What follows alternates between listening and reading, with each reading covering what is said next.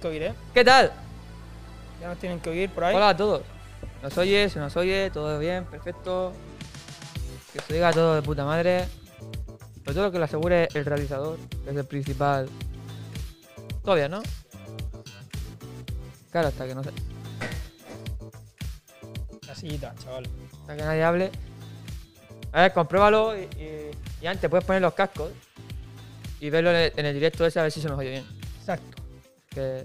Sí, bueno, ver si se nos ve ya ahí. O sea, ahora la pregunta es si No, hombre, se nos ves, sí, porque estamos ahí, estamos en directo. ¿Qué tal, señores? Bienvenidos al Hijos del Alcacil.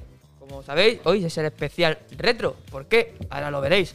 Ya podéis ir viendo cosas aquí en la mesa. Ujú. Pero hoy traemos a dos personas en la cual nos sacan a lo mejor el doble de años. Podrían ser nuestros padres. Nuestros No. padres, prácticamente. No, pero que hemos traído gente joven hasta ahora y vamos a traer a gente más culta. Ya tenemos aquí a Mar La Torre. Mar La Torre siempre está en todos los directos. Mar es, clave, tío. Se Mar- escucha bien, perfecto. Vale, Mar pues nada, señores. ¿Qué deciros? ¿Qué deciros? Eh, hoy se viene un especial retro, un especial. eh, bueno, si ya podéis ver que hemos ambientado un poco el, el directo. Hemos eh, quitado la pantalla, se ve todo mejor. todo- hemos quitado la Si no, mampara. la calidad de esa cámara sin la pantalla de plástico. Sí, ahora, veréis, ahora veréis. Así que, pues nada, eh, ¿qué, qué- qué más? No sé, decir, damos intro ya a las personas, empezamos directo. ¿Tienes algo que comentar? Llueve. ¿Eh? Llueve. Hostia, eso es verdad, está viendo que flipa. Llueve y ayer había Ah. Eurovisión. Así que más vale estar hoy en el directo y compartir. el Sí, link del la directo, cuestión es, no os sorprendáis, pues si algún momento se corta el directo. Claro. Eh, podemos estar hablando tal y de repente se nos va la luz. Eh, puede ser, o sea, esto no es, esto es lo que es. Volveremos, cuando vuelva la luz, volveremos al directo, pero... Compartir aquí- link, compartir link, que se meta compartir gente. y, y Eurovisión, Eurovisión. Hem- Hemos quedado en la primera posición, ¿no? España. Sí, por la cola. Por la cola, ahí está, la primera por la cola. Oro por la cola. Hemos quedado por lo último, pues como Siempre. no sé por qué. Bueno, quedamos por delante de Inglaterra. ya es un logro. Ya es un logro. Así que, señores, bueno, gracias Por cierto, hay que decir una cosa. Espérate, espérate. Se acaba de suscribir Don Chacón. Don Chacondón. ¿Qué cojones? bueno, Muchas gracias por ese Prime muchas y gracias. por suscribirte. Don Chacondón. Tengo que decir una cosa, que me estoy dando cuenta que aquí tenemos los seguidores y tenemos el número de seguidores del diablo. Del diablo, 666. O sea, Vale. este, este directo promete, promete, la verdad, promete. Muchas gracias, Don Chacondón, por ese follow, por ese follow, por ese. No, sí, follow, que nos acabas de Sí, seguir y estás suscrito. y Prime, Así que tío, muchas, muchas gracias. gracias, tío. Esto nos da hostia puta la que tenéis liada con las luces. A que sí, eh, te flipas, eh. Dios, una locura. Así que, señores, ladies and gentlemen, vamos a presentar a dos personas que, bueno, ahora a lo mejor se, se van a sentar como le dé la gana, porque no sé si van a acordar. Ahí está. Así que vienen a divertirse a hijos del Alcacil, Se Juan y mi comeres. Vamos a llamarlo así. Juan Carlos, Realidad. Bienvenidos. Entran. Entra al CTC. Ahí está, Encantado, qué temazo, encantado de qué temazo, hermano. Hoy todo retro. Voy a full. Voy a full. Buenas, a ver si me aclaro con el pijorrío este. ¿Vale? Buenas tardes. Confirmen que se les, escu- se les escucha bien. ¿Se nos oye algo? A ver, ese micro a lo mejor lo tienes que dirigir un poco más Sí, más a la tu boca. Lo que O sea, esto la cabeza, así, solo mira, la cabeza. mira, no, mira, no, o sea, bájalo para abajo. Eso es, bájalo más. ¿Más todavía? Sí, vale, y ahora ya giras solamente la cabeza hacia ti. Mira, ¿ves? Esto La se puede- esto eso, esto, eso es. Eso es, así lo que ha hecho Así él. puede mover. Entonces- Ahí, ahí, ahí, bien, ¿Me bien, bien. el pescuezo? Perfecto, Perfecto. perfecto. Pues nada, eh, bienvenidos a Hijos del Alcasil. Gracias por invitarnos. E igualmente, gracias por traernos aquí. ¿Tú pensabas que íbamos a tener dos hijos así, como estos dos? Por la edad que nos han dicho. Mi imaginación es muy oscura, eh, te lo digo.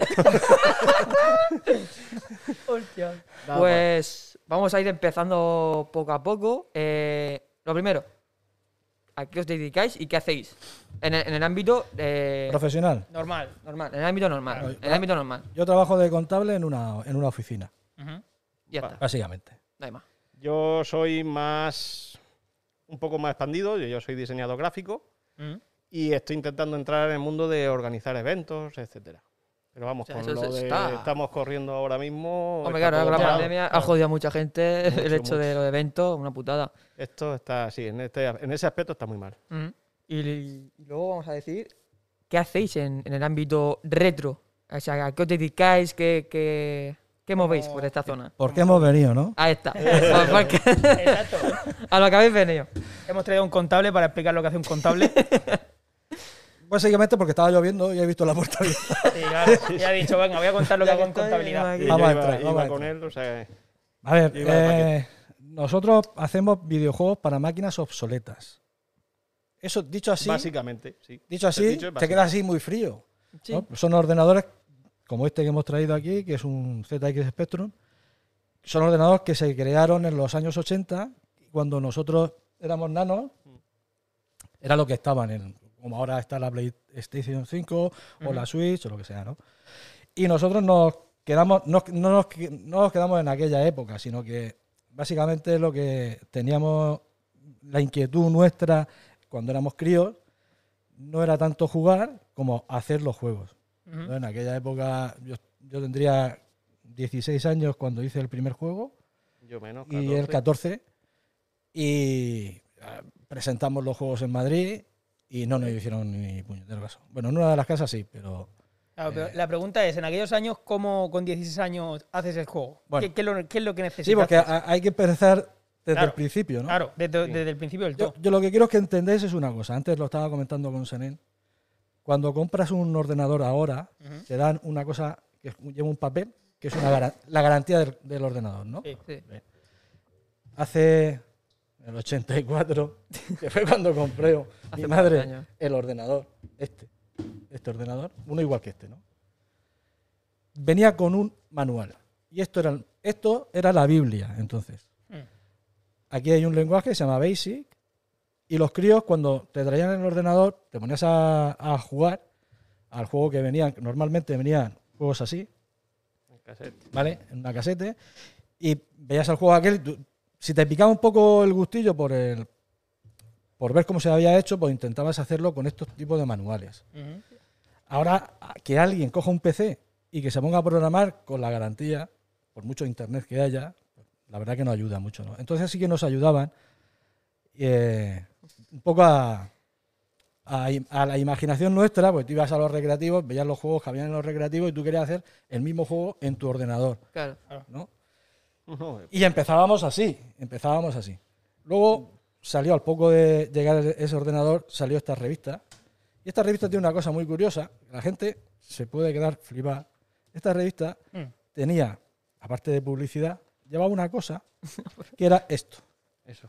Esto es un listado Para Hostia. programar tu propio juego. para programar. Este, este, este es un listado que alguien en su casa, como nosotros, mandó a la revista para que se lo publicaran. Sí. Y esto era un juego que había hecho el chaval, el que fuera.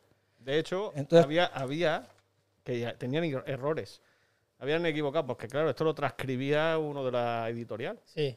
Y claro, cuando ya tenías todo el juego terminado, ponía run. Pum. Error. Error. Y tú, ¿pero cómo? ¿Pero Y por qué? Entonces- al número siguiente daban que había un error, Si, etcétera, etcétera. si, la- si el tío se ponía a teclear y era un poco espabilado con el manual y con lo que había hecho, pues ya se hacían ellos sus propios juegos Exactamente. Y podía resolver el error también y tal. Entonces, todo eso le picaba mucho al usuario.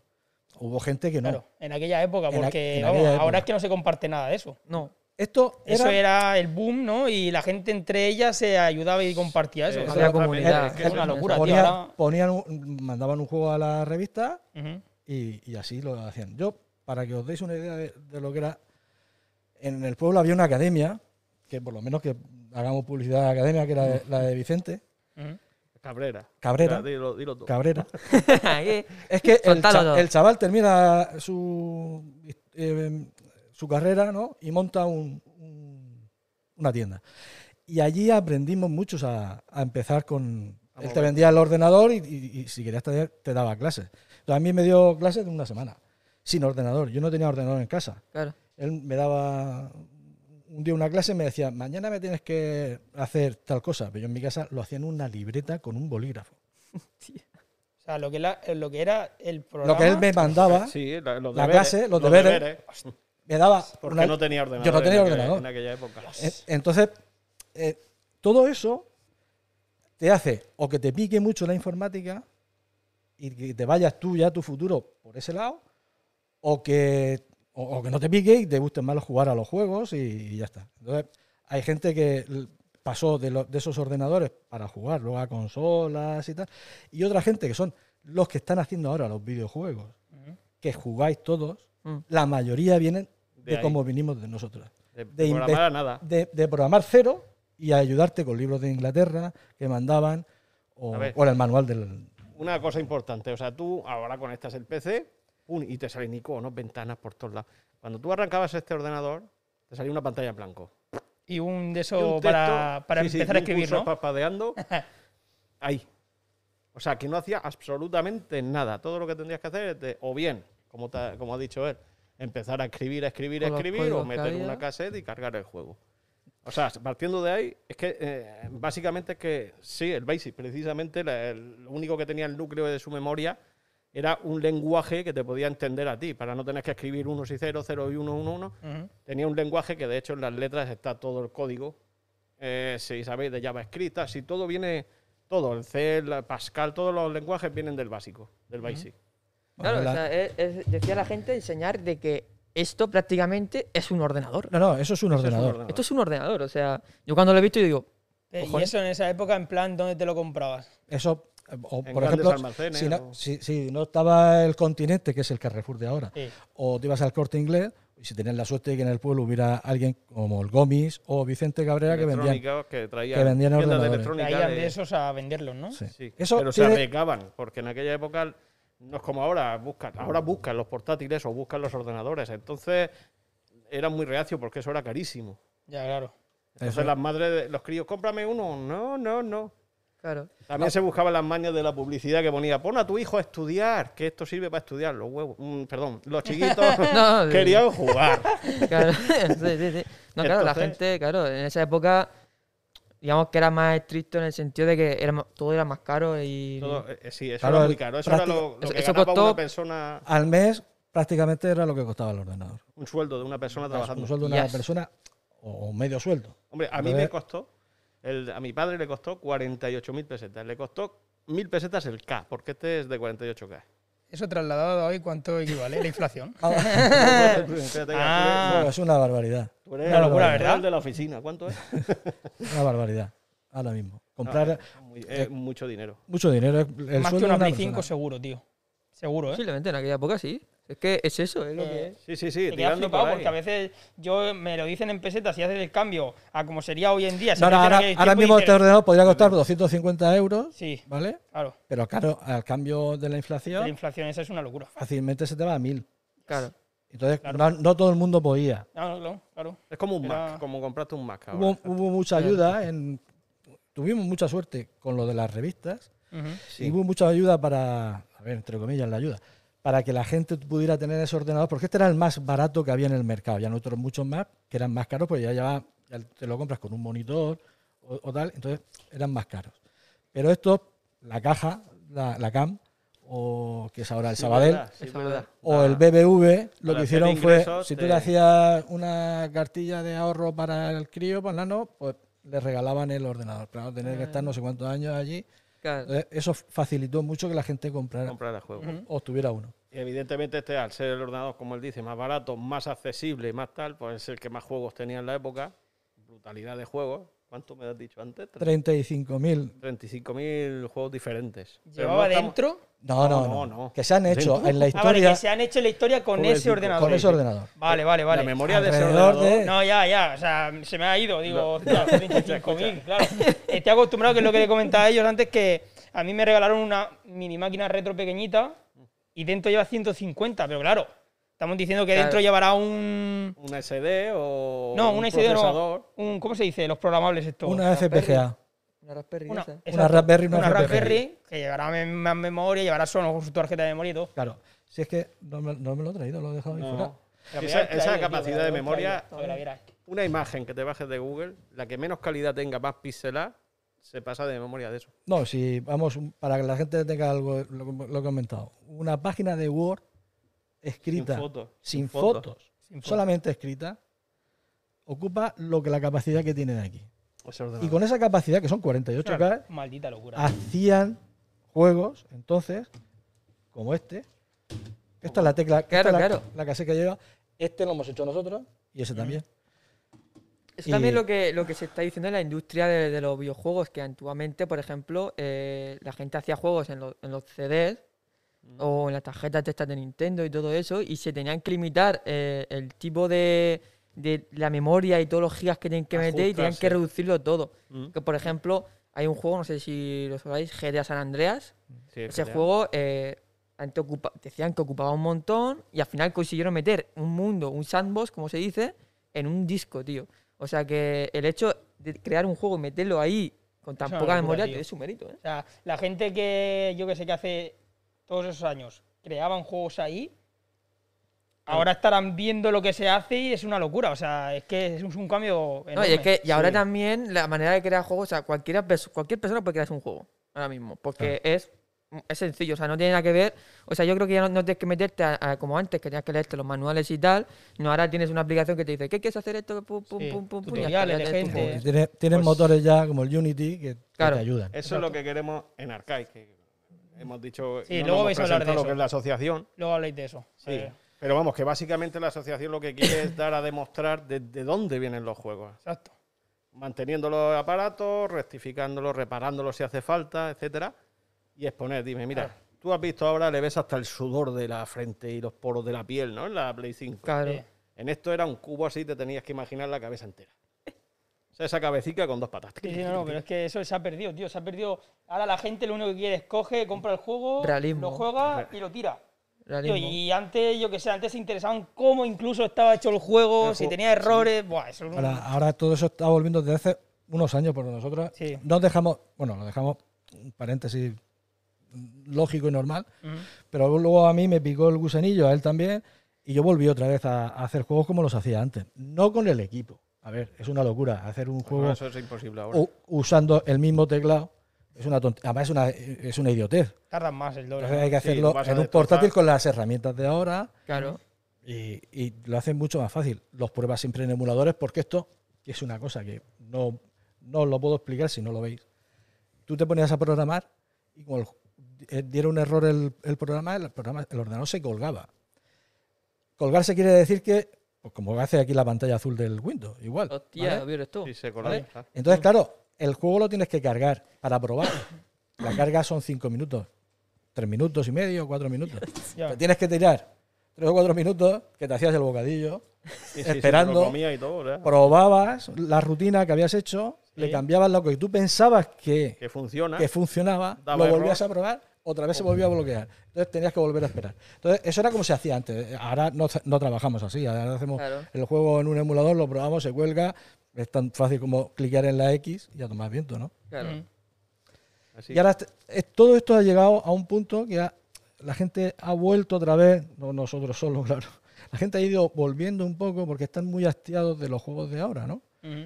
Y, y es un mundo bestial. O sea, no solamente porque sigamos haciendo videojuegos para el ordenador, que ya digo que no hay venta de, eso- de esos ordenadores, sí que de los juegos, sino porque hay gente que se ha dedicado a hacer, por ejemplo, esos los integrados que hay dentro, pues llevan un. Esto ti- tiene, es desde el 82, pues contar Yes. los años que tiene ahí dentro. Uy. Pues claro, llega un momento que se te va un condensador, se te va una Claro. resistencia, y hay gente que se dedica solamente a arreglarlo. A repararlo. A repararlo. Y hay otra gente que ha hecho tecnología inversa. Eso tiene un nombre, se llama Sí. No. La cuestión es que ahora tú te puedes montar un ordenador Algo así. Algo así es. MOSFET o algo Es así. meterle cosas que no son suyas. que no son suyas para, ayudarle para que siempre lo tengas en, en uso. Y aparte, Sí. que se me ha olvidado, que lo tengo por qué tener en el coche, me había traído una placa, porque esto es el punto, el, pu- el puerto de, esta- de expansión. Eso es para. Aquí cartucho. se le podía, sí, se le podía meter un aparato que le podías poner car- cartuchos. ¿no? Ahora con eso lo que hacemos es que le metas una placa y con una tarjeta SD, las que llevan las cámaras o lo que llevamos en los móviles, se meten ahí todos los juegos. Los 35.000 los pueden meter dentro si quieres. Luego llevan un selector y ejecutas el juego. Claro. Tú imagínate a, a 128K cuántos juegos te puede caber en una SD de 2 gigas. O a 48 Claro, como, como es ese. Un montón. O sea, un juegos. Muchos, muchos. Y la carga es inmediata. Claro. Es lo que interesaba. No, a no los tienes que estar perdiendo los cuatro minutos. Y como, bueno, os comenté antes de empezar el programa, incluso han llegado con un MORP, es que se llama así de una manera, que no me acuerdo sé cómo se llama, eh, a conectar el Spectrum a una, a una página web, una web en red, y ahí descargar el juego desde ahí Y jugar online. y jugar. Y en el. Amstrad también, o sea, en otro vamos. ordenador, no solo en este, en, en muchos más ordenadores lo han conseguido hacer. Hace ya mucho tiempo, porque ya. Esto ya volvió el retro a la parte. A ver, que a ti te gusta, por ejemplo, a vosotros os gusta, por ejemplo, la- el- las películas. Sí. Soy muy friki de las películas. Y Nosotros de, también. O sea, de la, de la- Los de juegos la también. informática. Entonces, Pero su primera, vuestra primera consola, ¿cuál fue? ¿La, la Super Nintendo o más todavía más, an- más sí, moderna? sí, La- fue la- una, una de mi- esas, que yo jugaba primera- los cartuchos de Star Wars, tío. De la carrera de naves de Star Wars. Eso yo, me, yo es la primera Super consola que recuerdo. El Super Mario Super ese Mario. antiguo de la. ¿De no la me acuerdo, NES? No me acuerdo qué consola era. Pero el rollo que se veía en la televisión de cubo y era. No, no sé qué, qué consola era porque era muy pequeño, pero era, era el Super Mario. Primero La era el NES, Super Mario. la- la NES. probablemente. Yo era la de cartuchos que se ponía por Sí, arriba, sí. que era gris. Y después la- La NES. Eso es lo que a vosotros os recuerdo. Super NES. A nosotros nos trae recuerdo puestos chismes. claro. Claro, claro. Nosotros, Vosotros, lo que pasa es que ha habido una burbuja, una, ha explotado la burbuja de los retros. Antes nosotros se sí, nos sí. rompía este ordenador y en, en 20 euros incluso te lo regalaban, Sí, tenías. Sí, ¿vale? sí. Ahora se ha inflado. Se ha puesto de moda ahora el retro, el retro Sí. wave ese y demás. ahora sí, se ha los retos se ha vuelto de moda. Ahora os toca a vosotros. Empezar a subir la, la Nintendo, empezar a subir la Super Nintendo, que lo está haciendo ya. Ujú. Ahora empezará la Play 1, la Play Sí, 2 sí, no, los. Yo tengo unas Play 1, voy a, voy a esperar a que suba. Lo- Los coleccionistas, los coleccionistas y demás, los youtubers estos famosos, cuando se hacen su setup y demás, quieren comprarse de esas y Sí. ponerlas en las estanterías, tío. Sí, Las para ahí de coleccionismo y Yo sin ser YouTube tengo, tengo Buah, todas. flipas. hecho Yo sí, tengo todas las, todas las consolicas. Buah, pues flipas, es una colección que flipas, ¿eh? Pero no es que Y- las tenga yo. Volvemos otra vez. Cuando ya nos pregunte, ya hablamos más Sí, sí. en profundidad. Te has quedado por cuando eh, tenías 16 años. ¿Cómo llegaste tú a, a eso? ¿Te regalaban la de esto pues, por el banco o te la compró tu, tu no, padre? mi- o a ver, eh, ¿Cómo llegaste tú a es que empezar si, el primer si juego? nos vamos tan atrás, nos van a dar aquí las 10 de la noche. Pero bueno, te lo explico, te, lo, te lo Súper- explico básicamente. así rápido. Eso, eso que explicaba de Vicente, Sí. esa, esa fue la entrada mía. Porque yo un día estaba en el paseo, no sé ni cómo, y, y encontré una revista, compré una revista, aquella Cascayosino, una ZX, y no tenía ordenador. Entonces, al ver el- aquello, a mí, yo, me gustaría a mí tenerlo. Y se lo digo a mi madre, dice, madre, nene, me has pedido un vídeo, llevas pidiéndome un vídeo, un vídeo, que vosotros tampoco sabéis lo que un vídeo, un año, y no lo puedo comprar para, para comprarte un ordenador. ¿Qué hizo la mujer? Como tan- le di tanto follón, pues se, se enteró de que este chico, porque era amiga su madre, había puesto la tienda. Y le dijo, su chico, dice, bueno, pues tráeme al chiquillo y si yo veo que le gusta, ya haces tú lo que tú quieras con él. Entonces yo iba día, una semana, fui cinco días. Allí daba clase y me volvía. Y esa, eh, durante esa semana él me vio. Cuando fue mi madre a preguntarle, que fue al mes, no es que fuera la, la semana, no, fue al mes después, le dijo, oye, eh, ¿cómo viste a mi chico? Dice, Lola, tú haz lo que tú quieras, tu chico lo lleva en la sangre. Fueron las palabras de él. Y entonces ya, la pobre, quien estaba sola, compró el ordenador con mucho esfuerzo, claro. Y- Claro.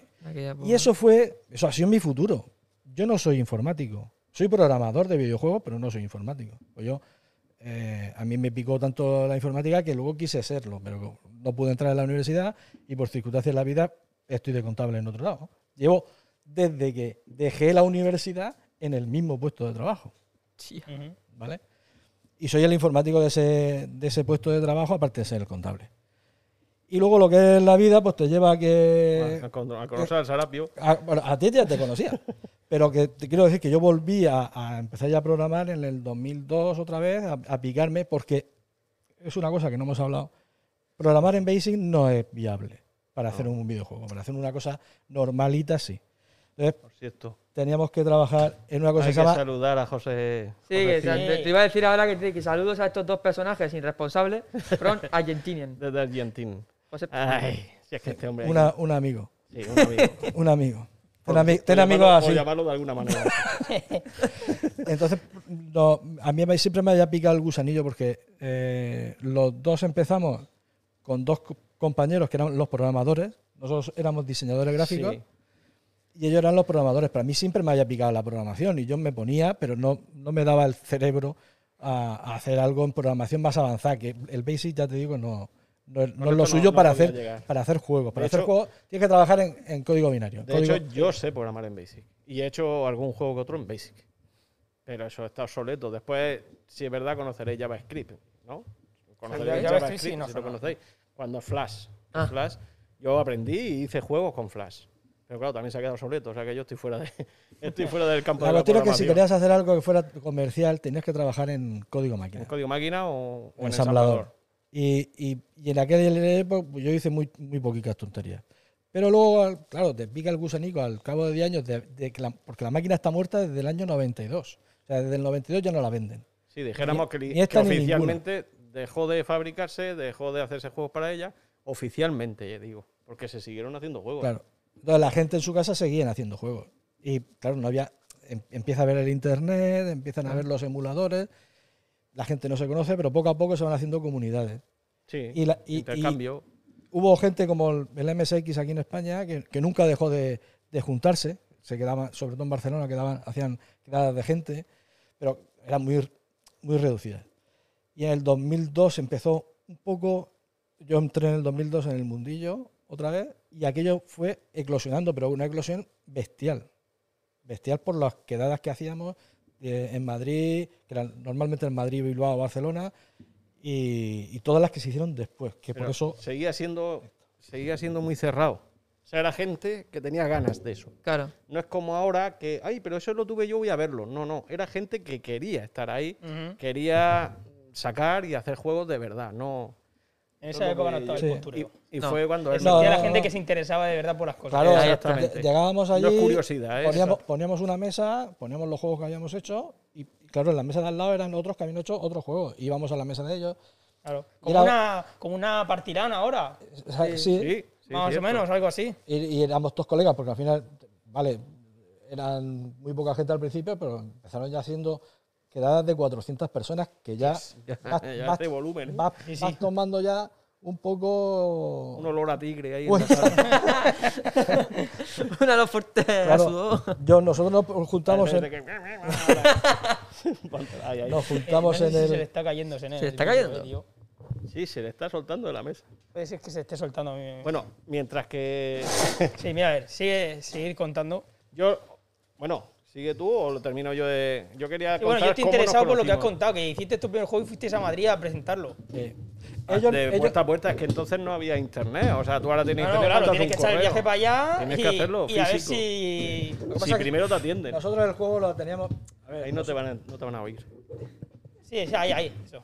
Nosotros el juego que llevamos a Madrid lo llevamos ya en el 90, Ujú, ¿vale? Ya estaba la máquina muy muerta.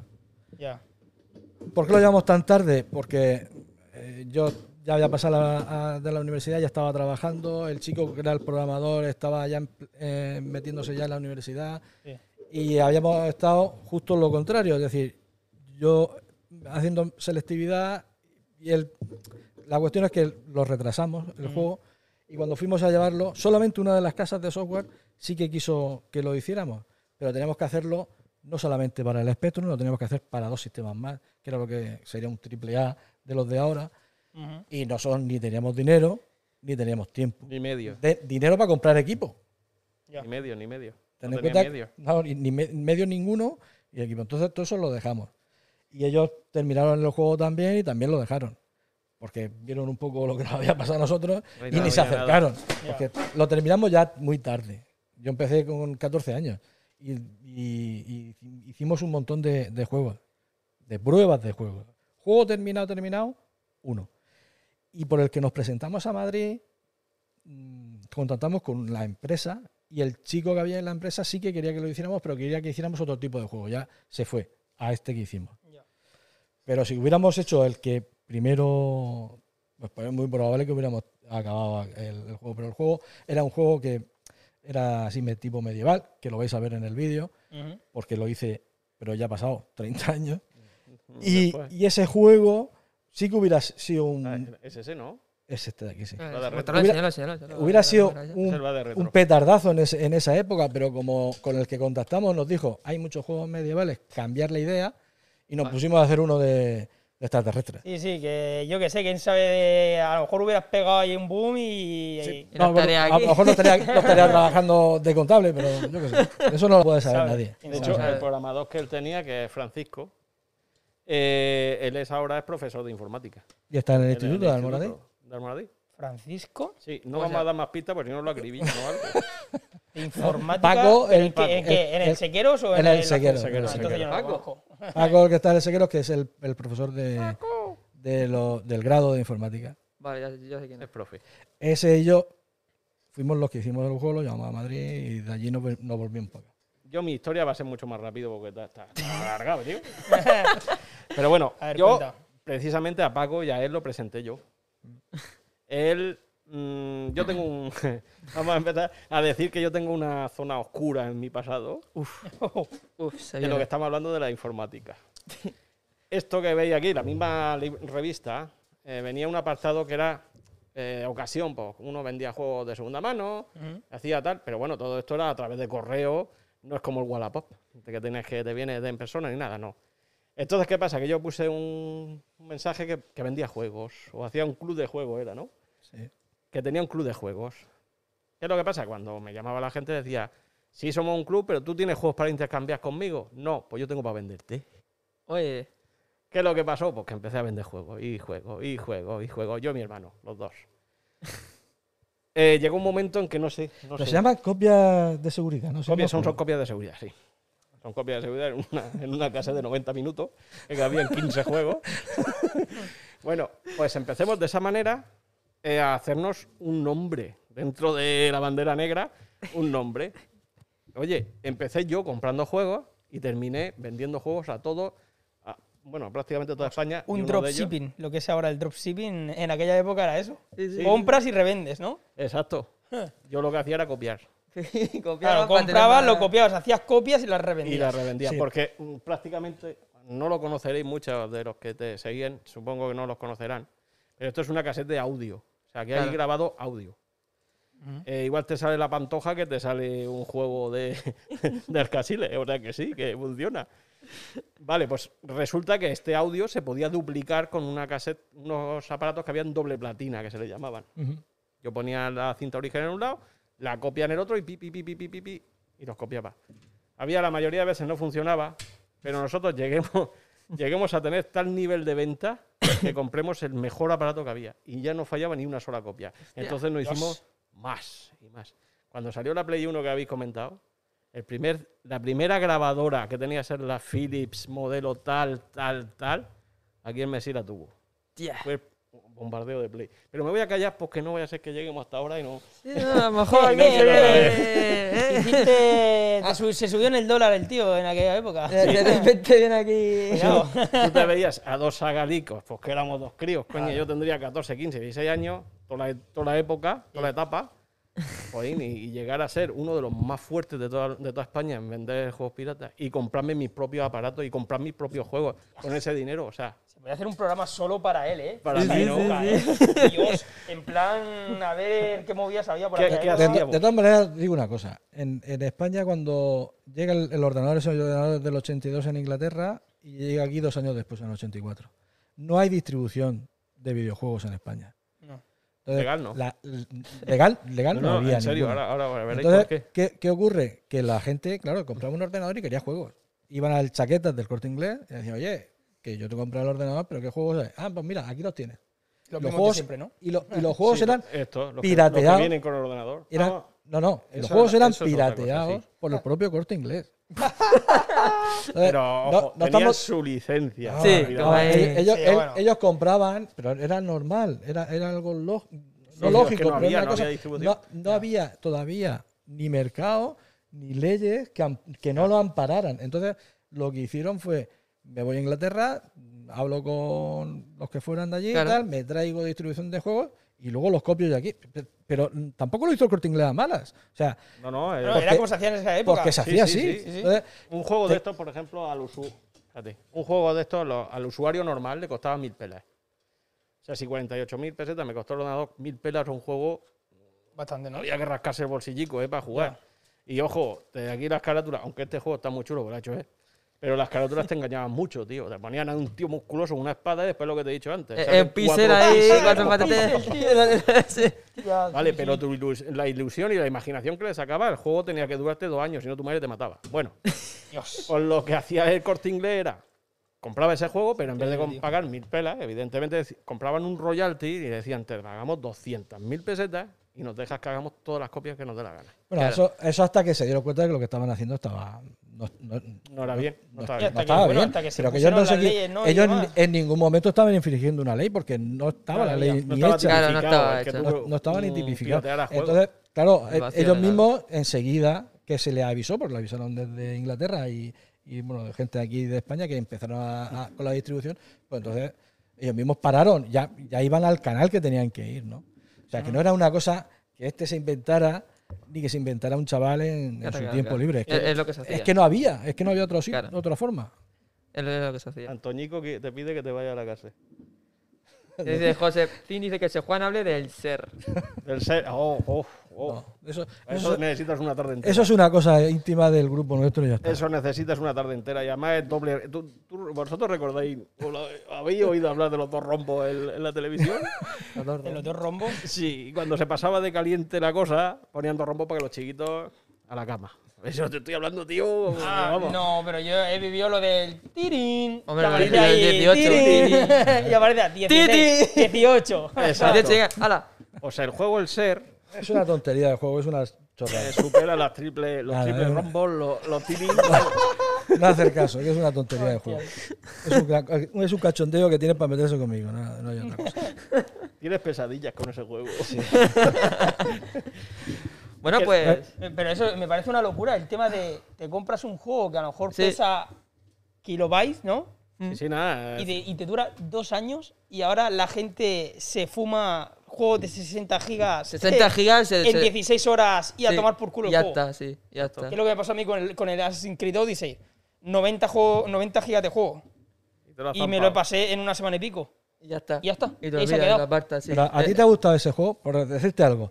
O tú prefieres jugar a un juego en el que vayas desde un inicio hasta un final y juegues al juego, o te gusta ir dando vueltas porque te dicen tienes que ir recogiendo moneditas por aquí para luego ir por allá. No, yo juego a Los juegos de- porque lo- es mundo libre. Los llenan, sí, pero que los llenan, misiones. los llenan, los llenan, O- los Sí, llenan tanto misiones, claro. de, de sus misiones Sí.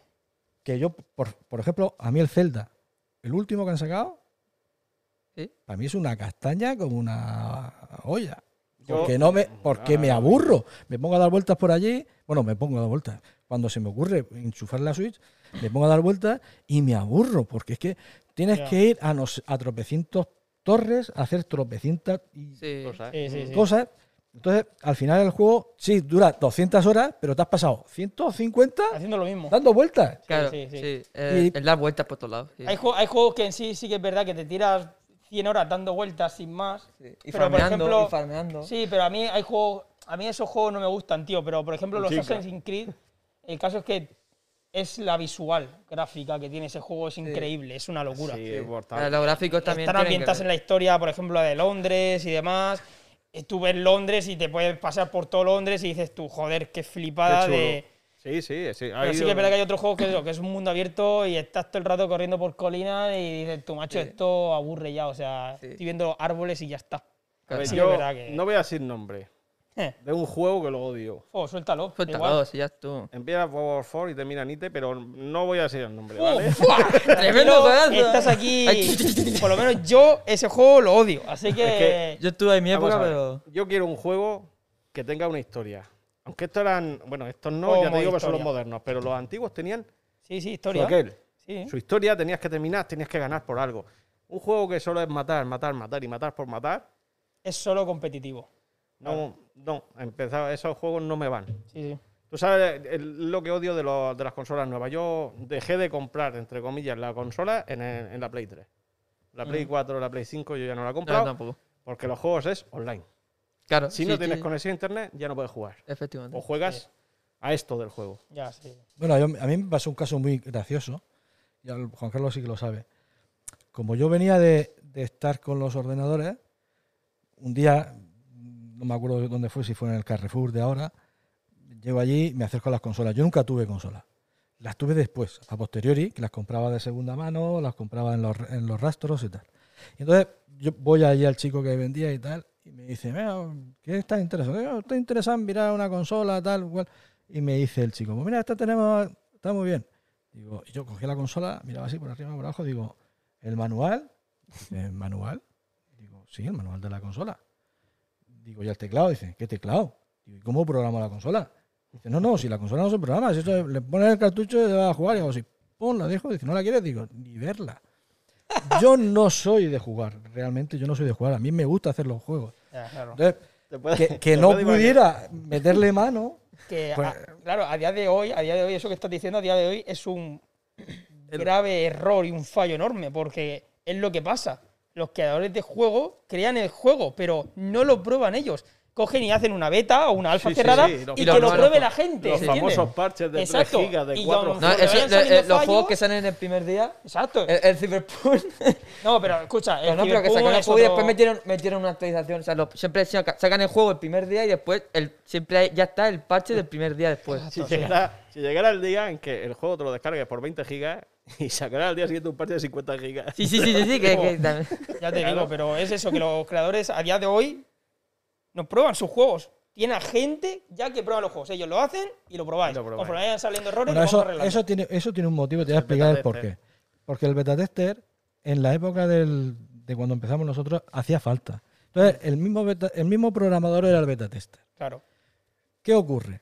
Que yo me puedo, yo, mis juegos, los que hago yo, me los paso con la chorra. Claro, porque. Yo las- no soy, Sí, yo, jugar con eso. yo no soy, Cabrón. yo no soy, no, no puedo ser el, el beta tester del programador. Tiene un sentido, porque Ya. vosotros no lo habéis vivido, claro, lógico, pero en los años 80, aquí en España, eh, hubieron dos cosas. La movida madrileña y lo que ahora se llama la edad de oro del software español. Ahí fuimos punteros en el, en el mundo. En el mundo fuimos punteros. Mundo. España estaba Estados Unidos y en Europa, Inglaterra, España, que eran lo máximo, Francia y Alemania también un poco. De programadores. No de jugo- gente de jugar, sino de programadores. De juego, Pero- de saca juegos, casa sacando juegos. Pero los programadores, como eran los mismos que comprobaban los juegos, los hacían cada vez más difíciles. Porque ellos iban a un recreativo y veían allí, yo qué sé, el- un cresta, lo que fuera. Y entonces querían hacer el mismo, ¿vale? Entonces lle- llevaban e intentaban hacer el mismo y claro, como se lo pasaban, pues cada vez lo ponían más difícil porque ellos pensaban que se lo iban a pasar enseguida. Eh. Con lo cual, cuando nos llegaban a los jugadores, a nosotros, Definitivo. los juegos, los finales, no había no- Dios que lo pasara. juego. Entonces, aquí en la revista muchas veces ponían pokés, o sea, trucos, Si trucos de vida infinita, porque de no era, no era- era imposible. Buah, El juego- claro, le empezaban con los códigos, ¿sabes? Como los del. No, en el GTA San Andreas. Como los primeros yo- GTA San yo me Andreas que metía, ponían me metía en una página y- web, me imprimía los trucos y era cuadrado, triángulo. Cuadrado, triángulo, cuadrado, triángulo. Ahora, nosotros, nosotros en el grupo nuestro de, programación, en el grupo nuestro de programación tenemos gente que solamente se dedica a testear los juegos que hacemos los demás. Lo probamos, claro, lógicamente. Yo, me- yo estoy programando y yo estoy probándolo. sí. Luego lo pasamos una beta al grupo cerrado. grupo, y ellos, ellos lo- juegan- ellos y dicen, mira, aquí es resulta que, pasarse que eso, la no sé puerta aquella no se me ha levantado o- cuando se tenía que haber O levantado. te sale un error, se te sale el muñeco por aquí, o se te bloquea Sí, aquí. sí, sí. Todo eso Todo eso que- te lo, te lo van mirando y luego Escucha, siempre hay alguno que, que es así como Paco, que, es- que es maniático, o como Maniático, José sí. Vicente, que son maniáticos de que, Perfeccionista. de que salga el juego. Vamos, tiene que salir. impoluto. Intacto, ¿no? y tiene que salir. Mira, este detallico estaría muy bien, porque yo ya tengo el juego terminado. Yo estoy deseando sacarlo. Ahí, Online para que la gente lo descargue. No. Métele una intro, métele no sé qué, métele... Y me acuerdo de su familia, no lo podía imaginar. De ellos, de, de Claro, todos ellos, me acuerdo de todos. ¿Esa beta cerrada para cuánta gente hay en ese grupo que prueba eso? El- ¿Otro? vamos, en el grupo de, de Retro World. En el Retro World somos dentro del foro por las 30 personas. Sí. Realmente que hagamos juegos, 9. Nueve. ¿Y que prueban el Que juego? hagamos Que hagamos. Que hagamos. Que hagamos, no, tú no te pones a cagar. 9, o 10. Bueno, Nueve o diez personas que prueban los juegos cuando los tenéis No, terminados. no, 9 o 10 Espérate. personas que hagamos algo. Que las otras 20 personas están missing. ayudan o no ayudan. Pero depende. missing. Missing in action. Pero luego la- las pruebas, ¿no? Sí, después lo Luego esas 20 probar, personas os le pasáis vosotros el juego No, creado. no, que solamente, vamos a ver, que se apuntaron al no, grupo y realmente no hacen No, no se por motivos lo que sea, porque esto es una cosa que hacemos por Ah, hobby. sí, Si, si tuviéramos que decir quiénes somos, una docena. Ahí no está, no está aquí. Ya está. Claro, te El imaginas- último juego que claro, ha hecho José Juan. El último, no. sí. Sí. El penúltimo. No, el Este último, es, el ese Tulum. es el penúltimo y el Este Tulum. es el penúltimo. El Tulum tardó cinco años en hacerlo. Porque está trabajando. Él no se dedica a hacer videojuegos. Ya, claro. Entonces, evidentemente no puedes poner todo el tiempo en hacer esto. Ya, sí. Pero que no hagas nada tampoco. Pero bueno, eso, porque yo, Quería Claro, decir es una locura porque no me va... Eh, no, está- no. está- está- estás diciendo que, que esa persona, cuando tú le das el juego para que lo pruebe, empieza a decirte, oye, pues este fallico tal. eso, eso no Pero te esos son molesta. Eso no te molesta. los- No, no es que te moleste, pero dices, joder, vale, es verdad que estaba ese fallico. Pues imagínate cuando sacan un juego de estos que lo prueban 15 millones de personas y empiezan a sacarte fallos, que si aquí hay un pixel, que si aquí eh, esto se ha bugueado, tal, no sé qué. Yo me imagino a los creadores del juego, No sé. Dios, les tiene que Llorando. explotar la mente. Eso, tío. no, los- antes de pasar por ellos, tiene que pasar por gente que criba todo eso, porque si no es una locura. Porque el, Claro, que está picando código no ve nada hasta Claro. que el manager de arriba Por le dice: eso esto, esto, esto y eso esto. sí, el Cyberpunk. que nadie ha pasado por ese tramo que tú estás diciendo. Las grandes empresas evidentemente destinan mucho dinero a beta tester para pagar gente para que Hay pruebe gente, sus juegos. Es hay que es gente que trabaja solamente en eso. Sí, sí. Es que si no, habrían fallos, pero no garrafales, de estos de que sale el muñeco y se te bloquea el juego, pero completamente. Cosas Sí, de esas, sí. uf, a, a- a- a porrillo. Preguntan por aquí que para cuándo el Nelo and Cubo 2. Dos. ¿Eso quién lo ha preguntado? Pues quién va a ser. Antoñiki. Pues chicos, eso es que eres tú. A que te llamo en directo. Es que tenemos ese. Ese lo hicimos en el 2008. Mm, Pues no me acuerdo, pero lo pondrás Lo copyright. pondrá por ahí. ¿Quién está por ahí? 2010, Sí. No lo sé. Este Mira lo abajo. hicimos, sí, 2010. Y, y Antonio, que, es- que pertenece al grupo, pues nada más que quiere que nos juntemos y que hagamos la segunda parte. Pero si es que por una cosa o por otra, siempre estamos. Esa plaza. Yo estoy ahora mismo ya en un proyecto. Él está, que es, que es un pedazo de cabrón, que está picando con el Nelo y Cuco 2, pero él ya tiene un proyecto. Entonces, no, es que Este no, está en- tantas cosas no podemos En tres cosas. Cada uno. Claro. Yo, yo, yo estoy en, en tres. Él está en tres. En proyectos distintos. Sí, sí, sí, sí. Y, y- y uno de ellos que estamos con Antonio en uno para móviles. Que no sé ni cuándo lo vamos a sacar ni, ni nada. Y las cajetillas y esto, por ejemplo, ese de ahí, ¿cómo, cómo eso cómo lo A ver, esto Eso yo os explico. dentro del Yo- grupo de est- Retro Wars. esto lo que esto lo que quería yo enseñaros era para que la Esa es la gente viera. original, ¿eh? Estas de la son época. la- te- tendrá fácil pues desde el 83 para acá, pues todo eso. Ese comí, 83 ese comí, Increíble. Increíble. Lo abro, lo leo. ese comí, ese comí es mío. Ese comí lo dibujó él. Bueno, no, es que flipa. está- o sea, que está currado, que parece que la vendió. Ya, que parece que la vendió una gran empresa, tío. Yo qué está sé, hecho tío. por flipas. World. Sí, ahora sí, veremos, ahora veremos un vídeo de sus juegos de los que tiene. Sí. A ver, eso Joder, está tío. basado, y hay que decirlo, porque es uno de mis dibujantes favoritos en paz descanse. Eso es de Iba. Es una creación de Iba que se llamaba Máquina Baja y, y era Poppy. Pop- eh, y- Máquina Baja y Poppy. Eh, son dibujantes de Máquina Baja y el último chorizo. Por eso se llama la última butifarra, el juego. Y Nelo Cuco, esto se lo inventó él. Es cambia una letra a continuación del nombre. Es decir, para Maki, que no sea Para que no sea oficialmente A ver, el nombre Nosotros queríamos hacerle un homenaje, pero yo no me puedo arriesgar a que Bruguera, no sé si no, tiene no- la no sé quién ¿eh? tenía los derechos. Pero los de derechos de, de, de Iba, del, del cómic, del- dibujante, que nos metiera un pleito por utilizar máquina baja. Entonces, obviamos máquina baja y le pusimos Y otra cosa, que es importante decirlo. eh, no se gana dinero con esto, ¿eh? Bueno, eso es lo que no hemos entrado todavía a hablar de la.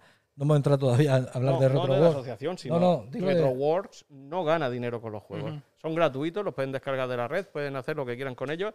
Y en la física eh, sí que pagan lo que vale hacerlo. O sea, si este vale 7 euros, es lo que nos ha costado hacer la cassette, el papel impreso, la grabación y todo eso. O sea que RetroWorld no gana dinero, salvo a lo mejor en algún evento que se guarda para el grupo porque puede hacer falta para comprar una grabadora, para comprar cualquier otra cosa. Pero Sí. ganar dinero físico en los componentes del grupo es sin la ánimo de lucro, Es básicamente. sin, sin ánimo sí, de es sin ánimo de lucro, o sea totalmente. que, Nosotros aún hacemos. así, lo digo por el tema de que no nos podían haber llamado la atención, simplemente nos hubiesen dicho que lo quitáramos Claro. de la vista. Sí, sí. Pero como no se gana dinero con ello, Sí, bueno, pero el, en fin, el tema el era, nombre y, era cambiarle el nombre y chimpún. Los juegos los hacemos como se hacían antes. O sea, dentro con las herramientas de ahora, volvemos a lo mismo. Pero en el formato que se hacía físico. Entonces, de esto a, a lo mejor hacemos 25 tiradas o 50. La mayoría se quedan todas en el grupo. Luego va a un evento y las pones allí y se las llevan a 5 euros, 8 euros, a 5 euros normalmente. Esto vale un poco más.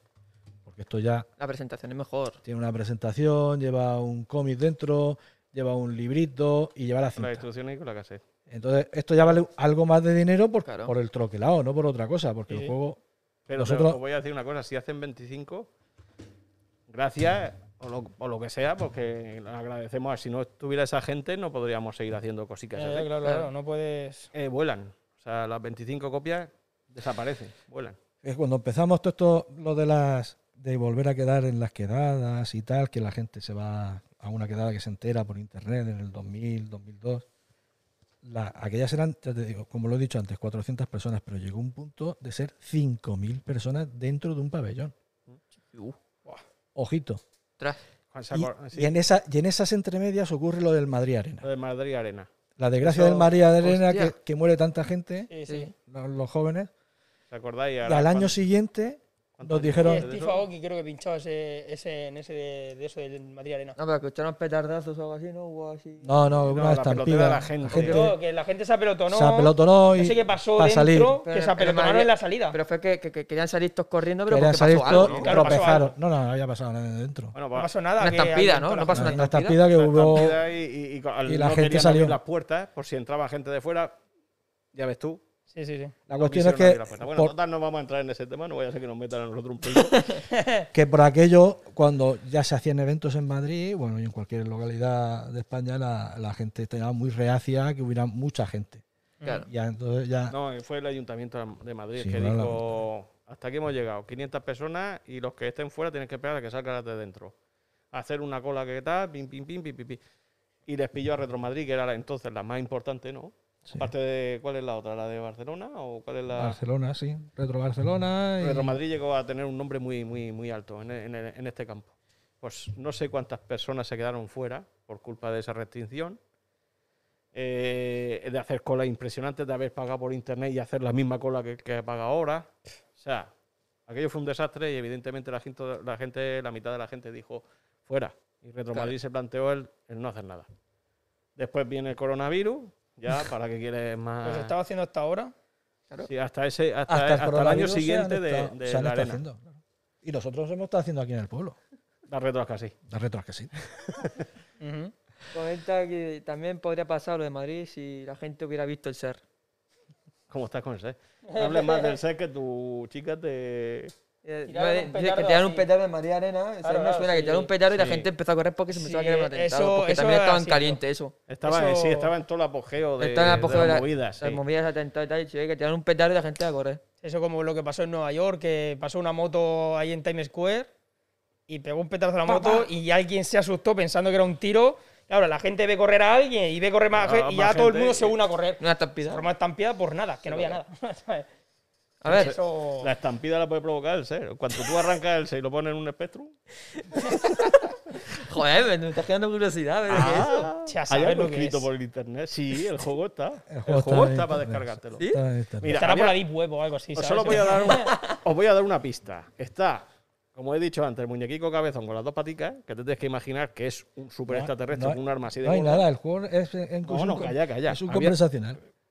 Era posible. Hay dos tipos de juegos, el cabezón con las patitas y después está uno que se llama conversacional, que solo es texto. Te describe la habitación, te describes como un juego de rol Sí. Y te lo imaginas. y te lo tienes que imaginar. Bueno, aparte es una... eh, Y te no- da las no opciones. es solamente ¿Qué un- quieres hacer? Pues tú tienes Hostia, que pero decir, claro, ir a es un derecha, juego de- izquierda. Es un juego, Es un juego que de se rol. llama... No sé si habrá leído algún libro de los que... Los eh, librojuegos. de- crea, tu, que ir a crea tu distintos- propio final, Tu propia aventura, ¿no? tu propia aventura. Sí. Sí, sí, Entonces, sí. vas leyendo una estancia, entonces según para donde tú Se va quieras, te vas a un lado, te vas a otro. Y así, es de ese tipo de juego. Es una chorrada que hice para eso, un... de eso sacaron para una, un- una, una serie en Netflix, de eso, el, el Sí. Sí, sí, sí, sí. sí. Ay, Podías no. elegir las selecciones y podías... Exacto. No lo he visto, pero, sí, pero sí. es que eso es el principio de los juegos de rol, realmente. Claro, claro, claro. o sea, ahí Estamos empezó. hablando que en la época, Sí, sí, en, el sí. 80, en el 80 ya había. Era, era de 80 esto y tú te decías, ¿quieres de? ¿Sí o no? Sí, por ejemplo, el viejo archivero, ¿no? Mm. Ese lo conocemos personalmente. Un buen hombre. Ese era el de AD. De, sí, de... de AD. A- AD. AD, Aven- Aventura. Aventuras Exacto, Aventura AD. Ese hombre era el pionero en España, que se dedicó a hacer aventuras conversacionales. Y, pero brutales, o sea, de estas que sí que tienen su trama y su historia de verdad, porque como ya no tienes que representarlo. Que es como si estuvieras leyendo un libro realmente. Exacto, realmente. sí, sí, como el- un libro. Y el, y el hombre es médico. es su hobby, como el- puede ser el mío o puede ser el del. Pero él es médico. Ya no, como no tienes que representar mm, Visual. gráficamente, visual, ya te puedes expandir un poco más y, Claro. ya- y la Ahí historia lo son- importante es la historia, claro. las historias No, son brutales. El jugador no lo hace. Las lógicas, pues a veces dentro. Chirriaban un poco las lógicas, esa de coger una llave para abrir una patata que hay debajo de una mesa. Pero bueno, Ya, no. Por aquí que ese Juan se hizo tristemente famoso gracias a él. al ser, sí. Joder, macho, al final me, me lo voy a descargar, tío. No, habrá que buscarlo, habrá que buscarlo al final. Quiero verlo, que quiero ver. Ya, ya, ya comentarás lo que ha sido aquí esto, ¿eh? Ya te digo. a ver, Arcaic. ¿Qué es? Arcai, la asociación, presidente, Bueno. el Menda. El presidente es él. Pero bueno, que da igual, somos los dos. Porque la idea surgió de los dos y, la- y las cosas las hemos haciendo. Ahora mismo no recuerdo cuántos componentes somos, pero somos un puñadico. Pues ¿eh? Un puñadico más que el Retrobor. Y aparte, cuando. Bueno, ¿qué hace Arcaic? Bueno, pues lo, que te he dicho antes, preservar estas máquinas, enseñaroslas a vosotros y a las generaciones que vengan, si podemos, nos dejan, y, y si llegamos, así con esta cata y te enseño el ordenador. bueno, eh, con eso la- partimos desde ahí, es sin ánimo de lucro, igual que la anterior, igual que RetroWorld, y lo único que, que nos une es est- esta afición, nos juntamos y lo que hacemos es cacharrear entre nosotros y el que venga le invitamos a jugar a los ordenadores, preguntas las que quieran, les resolvemos todas las dudas que puedan tener. Ponemos, Pero- ponemos los ordenadores en una sala. Mm. Básicamente aquí en Almoradí, en la, enfrente de la biblioteca. En la biblioteca, en la, en la- en el aula esta que está... El aula que hay Sí, de, Aula de juventud, creo que es. asuntos sociales, creo que es. Sí, algo así. Por Y en ahí. esa aula ponemos los ordenadores, nos llevamos de las colecciones que tenemos nosotros y los que tienen todos los del grupo, y allí los exponemos. Está invitado todo el mundo, siempre lo ponemos en las redes sociales. De vez en cuando aparece alguien, y, pero sobre todo los de los, los más frikis del lugar, de aquí de la provincia, que se enteran porque lo mo- montamos en los foros de tal, pues son los que se acercan. No, y Que de, no me y- entera nunca y del- eso. y de, del- mi- de- del de Madrid, pueblo- de Murcia, de Cartagena, bueno. Sí, bueno, vienen de, vienen de todo. Eso fue lo que Candela dijo en su día aquí de, del Mesías. Sí, el- es que el- la idea fue porque veníamos de Madrid y pensamos, coño, es que en Alicante no, es que no había nada. Claro. En la provincia de Alicante no había nada. Nada. Y en la provincia de Murcia no había nada. Y, y en Valencia tampoco. Nosotros fuimos los primeros que montamos algo y lo montamos en el pueblo. Pero claro, pues empezaron a llegar de por ahí. Y poco a poco se fueron otra gente, fueron montándolo en otros sitios. Ya en Alicante ya lo montaron en la universidad, nuestro La amigo universidad. Fran. que, que pertenece a Arcai, pero bueno, él lo montó como la Otro, universidad. otro Fran montó En Retro Santo Domingo, en Retro Orihuela. Santo Domingo Orihuela. Y ahí sí que hay un inciso que hacer. Hay un tío en Alicante que lleva lo de alimentos, videojuegos por alimentos. por. La Asociación de Videojuegos por Alimentos lo que hace es que expone toda, A ver, lleva dos cosas. Lleva la exposición de consolas, que es la mayor que hay en España, creo que Mm. la mayor de España o de Europa, Sí. probablemente. Tiene Documentada, todas las- documentada. todas las consolas que hay en el mundo. Es un tío de Alicante. ¿Eso en Alicante? En Alicante. Sí, se llama tío- Pablo Avilés Pablo Avilés. y la asociación se llama Asupiva. a su piba. Y la de videojuegos por alimento, que es una asociación como nosotros. Es- sí, es un aparte- evento que ha llegado a hacerse asociación aparte, pero es un evento de Asupiva. Ese, ese evento lo que hace es que pone videojuegos, por ejemplo, estos. Yo solo, se los dono a él, le digo, toma, que no quiero jugar ya con ellos, que los tengo en casa, que no. Sí. Haz, hazlo dinero. Pero de cualquier, de cualquier hazlo consola, dinero entre- ¿eh? o sea, hasta de Play 5 hay. Hazlo dinero entre Hay comillas. Claro, el ellos por- lo que hacen es que todo, los ponen, los ellos los ponen en un sitio y los que vamos a los eventos los vemos allí y entonces los compras. Pero no te pide dinero. A ti te Ah, pide, por él, alimentos. él le pone pues esto por 5 euros, pues le pone 5 alimentos. A otro, 7 alimentos, y así. Entonces Que tú llegas deriva- allí, le tienes que llevar 5 kilos de arroz o de No lentejas perecederos, o lo que alimentos sea. no perecederos y, Y cada no se- unidad cuenta como si fuera un euro. Vamos. Y eso no se lo queda a él. Eso Eso lo dona. él lo dona, pero en el mismo momento, o sea, con él, a donde se ha hecho ya tan grande que a donde va habla pues con Cruz Roja o con la asociación que haya Caritas, Caritas, la- el que sea que haya en el pueblo, entonces están con él en el stand. Cuando termina la feria, se llevan todos los alimentos y él se recoge la mitad de los juegos, que es lo que le ha quedado, y se los lleva. O sea, hay gente que les dona, como nosotros que hemos donado más de una vez, allí a, a Pablo le hemos dado juegos, y él lo convierte en, en alimentos para, para Caritas o para Cruz. Roja, para el que sea. Para el que Sí, lo ¿no? necesite. Eh, Para que haga, en- según en la ciudad, que, que, Claro. qué caridad tienen por allí. Mm. Pero él no gana dinero con eso tampoco. Si es que aquí, en este mundillo, Es por hobby. ¿Y no os habéis hobby. planteado, yo qué sé, ir más allá de España, no sé, vender en plan... Nosotros No, vendemos no, al extranjero, ¿eh? compran en el extranjero. Nosotros los compramos los juegos de. Y hay que decirlo, mm, ya no física, la gente busca la física, pero hay gente que, ha- que eso se tercia en España, por, por desgracia, no. Eh, que se descargan el juego y dan una donación. Y hubo una donación en Inglaterra que fueron, no sé si fueron 50 pavos, ¿no? Me acuerdo, Ya. no, me acuerdo. 50 euros donados porque es gente que aprecia lo que Sí, hacemos. sí, sí, sí, claro, claro. Aquí en España, por desgracia, eso no. Bueno, hay gratis. Españoles. No, No, a ver, sí que sí que la hay. Sí que hay sí la gente, hay, sí hay gente que hay para todo, que, ¿no? Bueno. Pues yo me acuerdo de Yo no, yo no Radastan, que sí que ha donado. Y hay gente que sí que dona. Claro. ¿Quién- Me comentan por aquí por el chat. Mar Rodena. Hola, soy Juan. Ah, tu, tu hermana. Hola, Mari. Mi hermana o mi cuña. mi- mi Mar, sobrina. Marrona- Marrodena. Es tu hermana, si me saluda a mí. Gente sin conciencia. Cállate que no me sé mi apellido. Ah, ¿No te acuerdas? Pues espérate que lo te dice. Envía cartas bomba a Argentina. Archive. Eso es una Mira, anécdota. camiseta, camiseta bomba argentina. Eso es una anécdota. Es una anécdota muy buena. Eh, eh, José eh, eh, vive en Argentina, ¿vale? Pero él- nos conocimos aquí hace muchos Y él años. vivía en Cartagena. Vivía en Cartagena y él, y él es integrante de, de El grupo de- de- desde el principio. vamos, Y cuando se marchó, se marchó sin que le diéramos la camiseta. Pues la estaba haciendo y, se- y la hizo ya pos- de- a posteriori. Claro, la teníamos ahí en casa. ¿eh? ¿Cuándo se la mandamos? ¿Cuándo se la mandamos? O sea que entre comillas fue un regalo. Y claro, recoge el teléfono, pero no quería ir a anécdotas, pues una. Sí, sí, sí, cuenta, Sí, sí, cuenta. sí. Llamé a su hermano, esto no lo sabe, yo creo que no lo sabe ni él. Llamé a su hermano por el WhatsApp, por el Facebook lo localicé, pim pam, hablé, hablemos con él. Eh, no me pudo ayudar, pero me dio el de su hermana, hablé con su hermana y su hermana sí que me, me dijo la dirección donde vivía. Y la mandamos la camiseta. Pero una cosa de lo más normal. Vas a hacer un regalo a alguien, manda la camiseta. Y yo, claro, es un viaje allá a Argentina, yo qué sé. Si va a tardar mucho, va a tardar poco, Claro. no lo sé. Pero al- a los 40 días o por allá, no le había llegado todavía la camiseta. Día 40 días. Ya. ya Sí, sí, sí. No le había llegado la camiseta todavía. Coño, le va a pasar a la camiseta. La cuestión es que no lo localizaron a él. ¿Vale? Y O sea, allí el paquete llegó a su casa. el A su- pa- a el su pue- paquete a su llegó ciudad, a su a ciudad. Sí. Pero no lo localizaron, lo localizaron ya tarde y devolvieron el paquete a la aduana argentina. Sí. Y cuando, y claro, pues Porque se creían que era algo sospechoso. No, porque tenía, tenía que ir y, y personarse allí y decir lo que llevaba dentro el, el paquete. Pero no te lo pierdas. Pero no te lo pierdas que la aduana desde su casa. de está- Argentina a su ciudad. Argentina no, de la ciudad O sea, de, la- de- de- de la aduana de la a la aduana a suya. No sé, hay tres horas o vaya, va a ir a recoger una Una camiseta. puta camiseta.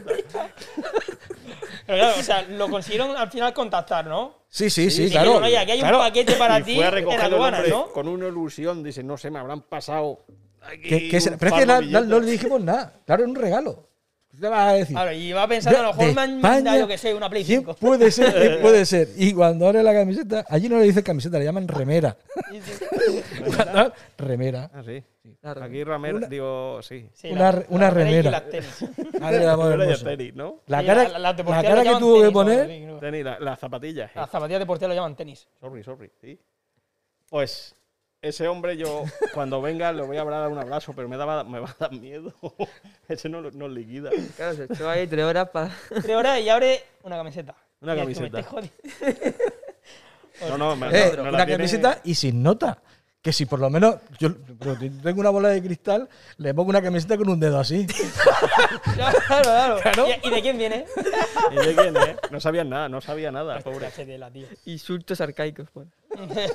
Ah, no tiene manía, claro. Insulto arcaico. Bueno, este no. Tiene, no la tiene jurada, no tiene un poco jurada. Nosotros cuando vo- volvíamos de Madrid en esto pensamos en hacer la primera quedada ahí en el pueblo, bueno, en Alicante, dimos un poco de bombo, pero como no teníamos contacto, bueno, contacto, a ver, yo trabajo en Torrevieja, no estoy nunca en el pueblo, este ser está en su mundo, Eh, entonces pues no hablamos con el ayuntamiento.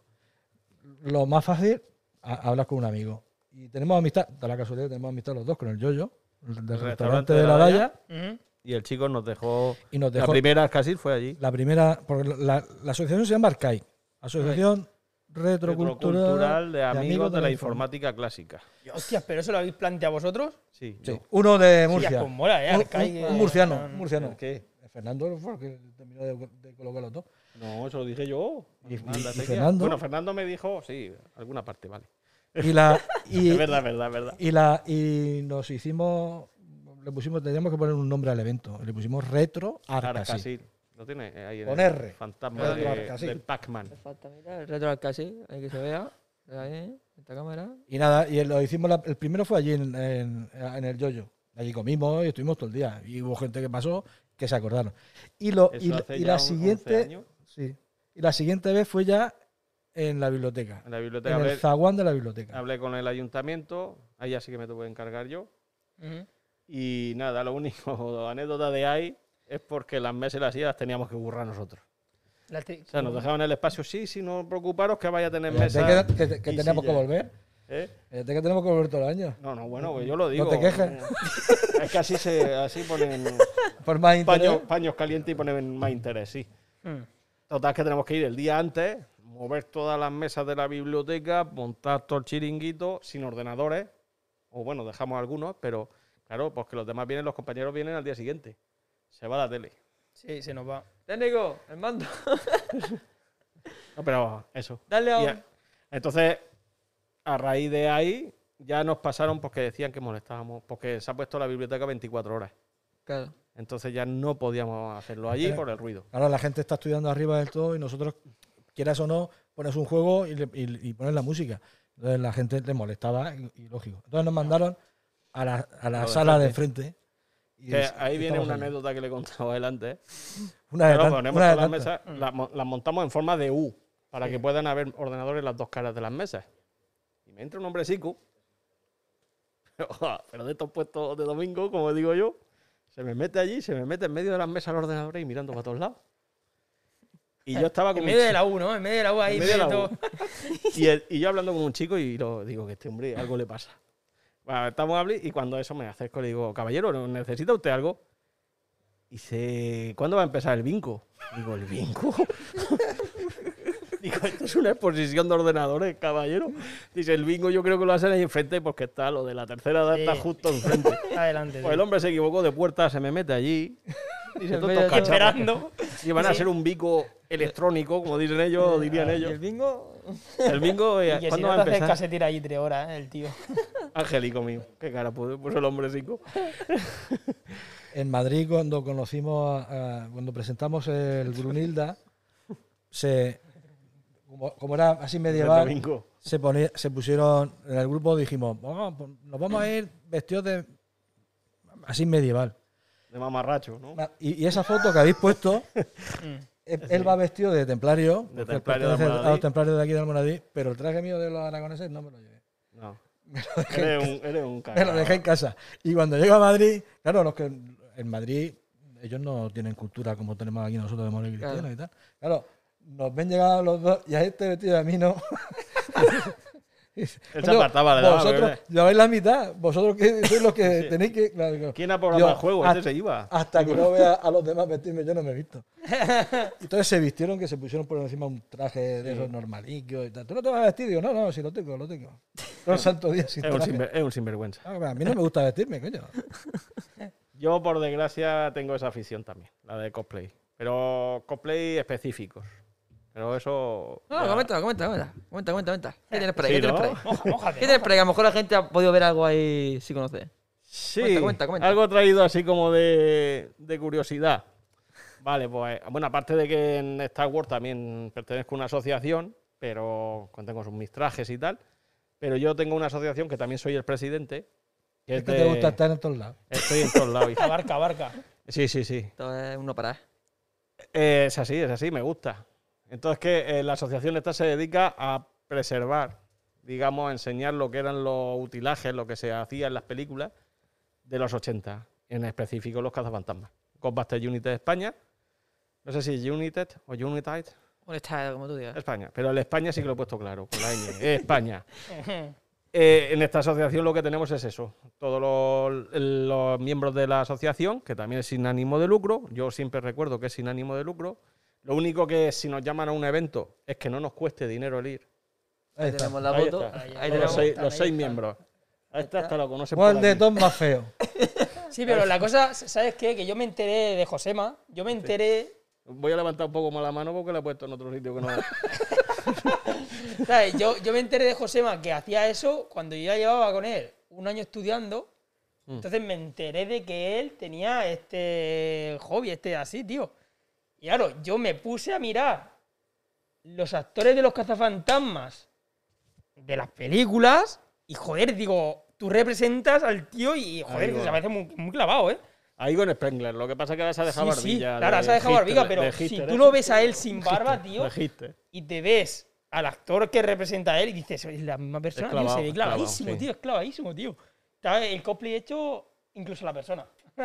Biométricamente, tío. No, pero sí que está, el traje está, Está muy currado, está No, curradísimo. La Eh, mochila ojo. flipas, ¿eh? Está Os curradísimo, explico. tío. Este walkie es de la época. Este es un Motorola MT500, lo tenemos todos. Bueno, él lo lleva en la otra parte, yo lo llevo detrás de él. O sea, cada, si te dais cuenta, todos llevamos el mismo walkie, Está curradísimo, tío. porque es un MT500, es el oficial, es el original el que salió en la época. Prácticamente todos de la época, exceptuando las cosas que son del utilaje de la película, evidentemente es inventado. Que la habéis hecho vosotros, ¿no? Sí, sí, las mochilas Y pesan se- y- 14 kilos. Y se, hostias, y se Son vende. madera, hierro y tal y tal. Se vende en plan. No. El utillaje de esas películas no se vende, ¿no? Y si se vende, valdrá una locura, ¿no? ¿O qué? A ver, por ejemplo, la gafas que lleva José Manuel sí que es de la empresa mm, Mattel, Sí. que salió en el 2001, Ajá. pero eso ahora no hay. Entonces eso está valorado en 400 pavos, como mínimo. Esto o las neutronas, la neutrona que lleva él, lo que es la pistola, digamos. Sí. Mm. La mía, por ejemplo, me la he hecho yo, esta también se la ha hecho él, pero la neutrona de Mattel también está por los 400 500 euros. Joder. O sea, el Claro, montarte un equipo, lo que le gusta. Es lo que le gusta, claro. Ya está. yo no puedo llegar a ese nivel. Yo me he ido recogiendo las piezas poco a poco, la mochila me han ayudado entre todos, o sea que lo- desde aquí lo agradezco eternamente. Yo sí que he conseguido hablar con empresas muy gordas como Playmobil, que nos apoya muchísimo, etcétera. Playmobil. Sí, Sí, que tú haces otras cosas que los otros no. que no pueden, o no pueden, no, o que no tienen tiempo, evidentemente. Sí, sí, sí, pero que joder, está muy guay, tío. Está muy chulo. Y ya te digo, todos los utilajes estos son reales de la... ¿Pero qué vais, por ahí- qué vais por los parques así vestidos asustando a la gente o qué? No, vamos a eventos que nos llaman. Ah, vale. No sé, digo, van vestidos así y irán por la calle. Se van un sábado por la noche por. Por- Si vais por la calle eh, buscando fantasmas, hay, pues aquí hay más de uno y más de dos. podéis pillar, ¿eh? Enganchar bastantes. Nosotros vamos a eventos que, que nos llaman, si son, digamos, como se dice, benéficos, ¿eh? Mm. no solemos cobrar nada, nada, pero nada. A hospitales sí. Eh, vamos, visitamos los hospitales y, y asociaciones con enfermedades para los chiquillos. Esto al, al mundo infantil. Lo digo que quede claro porque hay eventos que sí que cobran entrada. En esos eventos, a partir de ciertos años, ya dijimos que se acabó. Que si vamos, que por lo menos nos donen a la asociación, porque esos juguetes, hay asociaciones que nos ayudan, como Crecer Jugando, y otras asociaciones, pero claro, los niños que pasan de 14, 15 o 16 años no tienen nada. Claro. ¿Qué pasa? Que los pagamos nosotros. Entonces, ese dinero que pedimos es para, o bien que se nos rompe alguna pieza que la podamos reparar sin gastarnos dinero, y los juguetes que donamos que lo podamos pagar a medida de eso. O sea, que no queremos dinero para nuestro bolsillo, Claro. es para. Sino la para, para inversión, para tanto para, para que el cosplay sea, sea mejor y sea, que Sí, se porque hay, mantenga. hay- y habrá- también para, habrá- para críos pequeños y otros críos que son bastante más mayores que no van a Sí. recibir un Eh, un comparte coche y de- recicla, que es crecer jugando, no comparte y recicla, es lo mismo.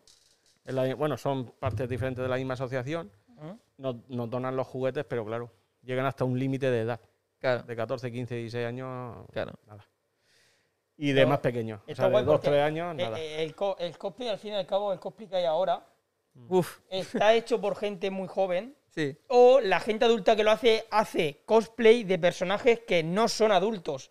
Por ejemplo, te ves a lo mejor que, eh, que yo no tengo nada en contra en eso, que está bien, que cada uno se viste lo que quiera, pero me refiero que ese cosplay en sí, joder, que lo representan realmente como son. O sea, yo un cosplay así no le queda igual de bien a una persona joven que a una que persona ya un- con una edad. Con una edad. Joder, que correcto. representan lo que eran las películas y lo que, coño, de esa época, tío, que es lo que mola, tío. Yo me dejo crecer los pelos de la oreja y soy el Yoda.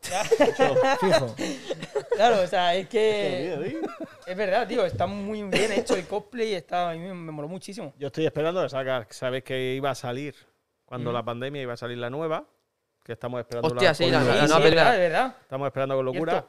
Y se supone que va a salir este verano. Pero Sí, sí, va sí, a hacer sí. con algo de mujeres o algo así. No, no, no, la- espérate, no te equivoques, no te equivoques. La La película, la película que sacaron Los cazafantasmas de las 2016. mujeres, Sí. esa tuvo una crítica brutal. Eh, yo ni la he visto, no la he visto aún, tío. Pobre no he visto a ver, aún. yo, mi opinión personal no me gustó, ¿vale? Pero Pero no se para- puede ver, pero se no pasa el para- tiempo, o sea, te entretiene, el cine sirve para entretenerte. Sí, sí. Claro. Como fan de la película, no. Evidentemente, no.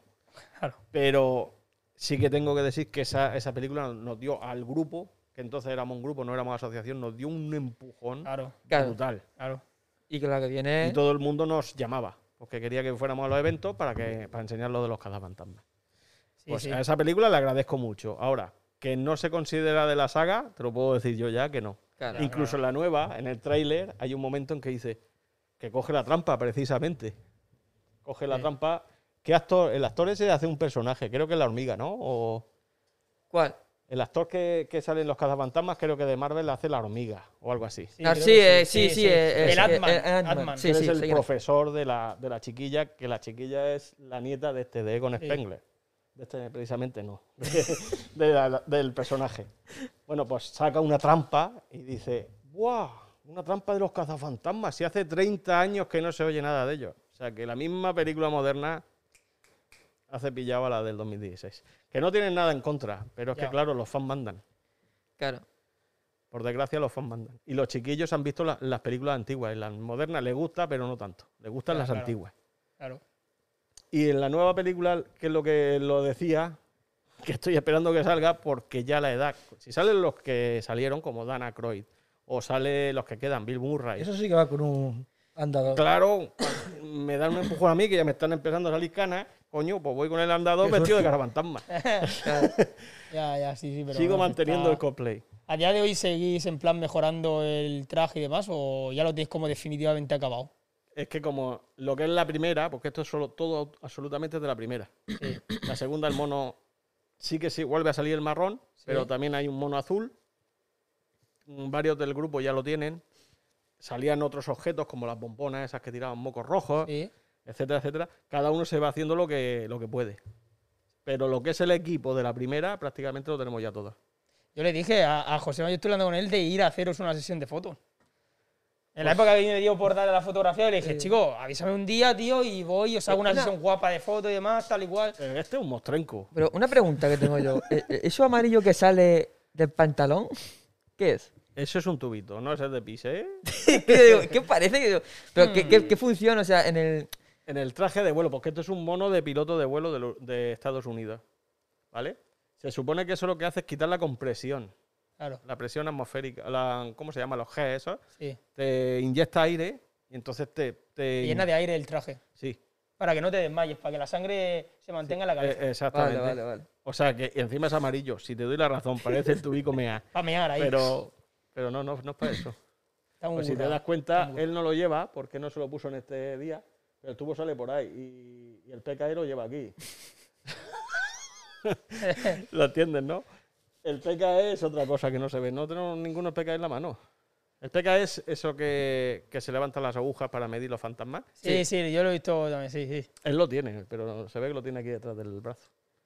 Bueno, para lo que me entiendas, que el tubito de mear no es, no es Ya, ya, el ya. tubito para mear. Pues oye, muy, muy Está muy interesante guapo, todo está eso. muy Está guapo muy el guapo el cosplay y además que, que es para ayudar, o sea, da a mostrar a hacer el tema de los cazafantasmas y también ayudáis a, a la gente que está pues, hospitalizada, vais a eventos siempre regalos en el, y- en el- en el ámbito Benéficos. ánimo de lucro. Sí, sí. Hombre, si me invitan a una, como te digo, si me invitan a un evento que cobran entrada, como mínimo nos tienen que pagar la comida, la dieta. Nos Claro, tienen claro, que pagar los transportes. Sí, el estar allí todo el, El día. estar allí. no, Y claro. después a la asociación, no a los miembros, sino a la asociación donar mm, pues, 200, 300 euros, lo que se depende de la magnitud del evento. Que eso, transformado a lo que se gastan en nada más, en traer a un grupo de, ¿qué te diría?, de baile de manga, Sí, no es dinero. ya lo sé. ya Hombre, lo sé. vamos a ver, ¿dónde, fue, ¿dónde fuisteis en Madrid? ¿Al Vincent? ¿Cómo se llama? A Wing ¿A Wing Center Center? ¿Al sí. Wing Center? ¿Cuántas personas Ahí, había? nos, ahí habían tre- 35.000, me dijeron. ¿Cuánto? La primera evento, el primer evento de yo fui a la EGB, 35.000 creo que fueron, ¿35.000 qué? personas. ¿Personas? Brutal. En el Wii sé. Center, claro. Yo no, que está en internet. Yo creo que si no era. A ver, si meto la gamba es de, son 10.000 personas, de 25 a 35, pero yo eh, apuesto a que eran 35. Pero claro, un evento así, si los que están allí están cobrando, pues, y tú te gastas tus kilómetros, Sí, sí, sí, sí. Claro. Que realmente si no fuera gente como nosotros a esos eventos, el evento no Claro, sería el nada. evento no, se, sé, llena. quedarían Que ahí no hay nada. Exacto. Macho, o sea, Nosotros estábamos en el Wikicenter, por ejemplo, por poner un ejemplo, estuvimos en la puerta. Como somos seis, habíamos dos en una puerta, dos en otra y dos en otra, recibiendo a la gente.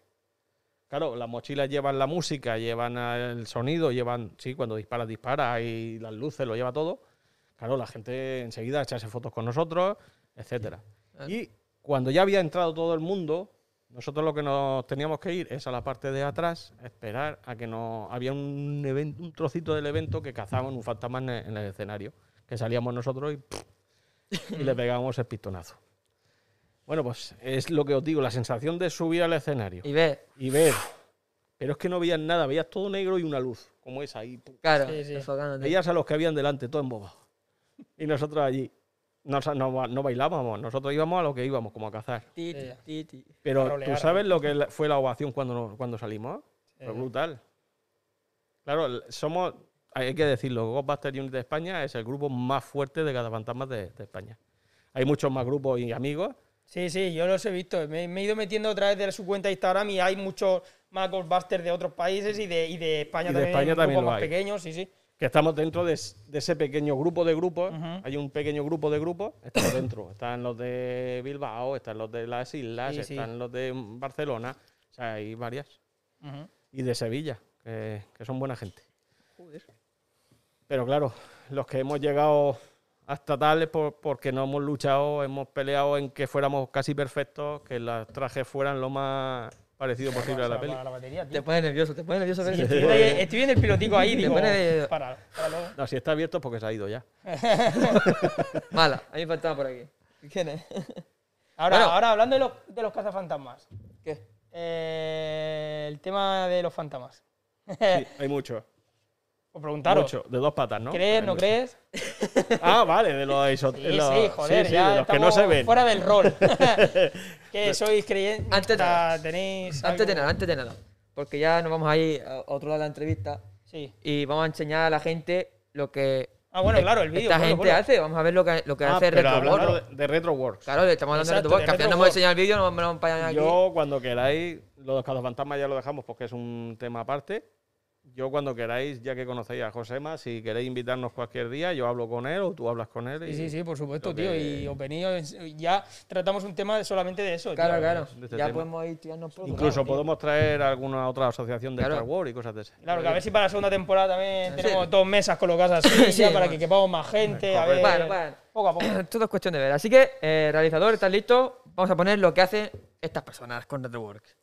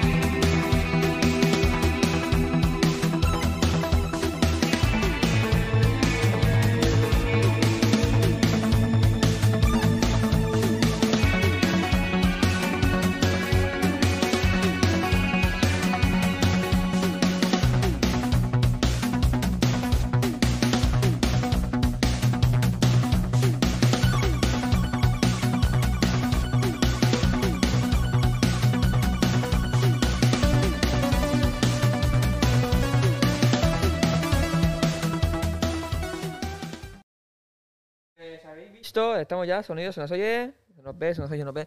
Pues ya habéis visto el vídeo de, de lo que hacen ellos, ¿no? Todos, estos juegos.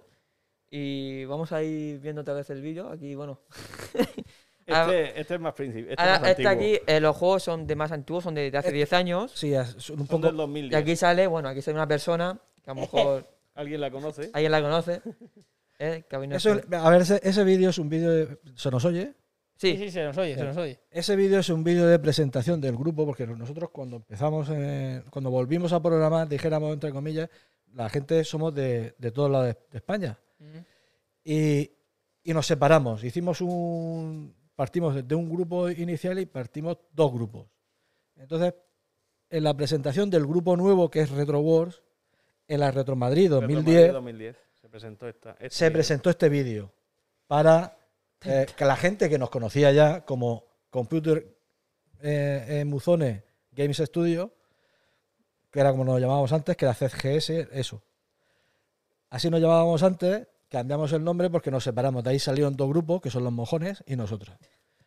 Y de Mojon Twins se llamaban. son unos cachondos. Y, y, claro, pues, el, el- el evento ya no se hizo en una. Ese año dio la casualidad que no se hizo en una zona como el Centro Cultural del Greco. Ese año se hizo en la Complutense de Madrid, en la Facultad de Informática. Y ahí presentamos el, el vídeo del juego de- del, del grupo, sí, sí. que era recordarle a los que estaban ya, que ya lo sabían, de dónde veníamos, que son todos estos juegos. Es Este pantalla, juego eso es en pantalla, ¿no? Ese juego es doble partida, sí. Eso doble jugadores partida. a la vez, en un Spectrum. Guapo. Estamos hablando siempre. currada, tío, es que... Poca Es broma. que estáis ¿eh? hablando, estamos hablando siempre de 128K como mucho. ¿eh? 128, 48, que normalmente 40. Míralo, ahí lo tenemos, dos jugadores a la vez. No sé si la gente Ah, lo está es escuchando. carrera, ¿eh? El vídeo el vídeo tiene una música acojonante que puse aquí el tonto los bollas este, aunque no fuera suya. Pero Pero yo, yo también te quiero. No, pero es música remake. Es que aparte de remake de juegos, por ejemplo, esto es un remake antiguo. De juego antiguo lo hacen moderno para PC. Este, por ejemplo, es un juego que salió en el 86.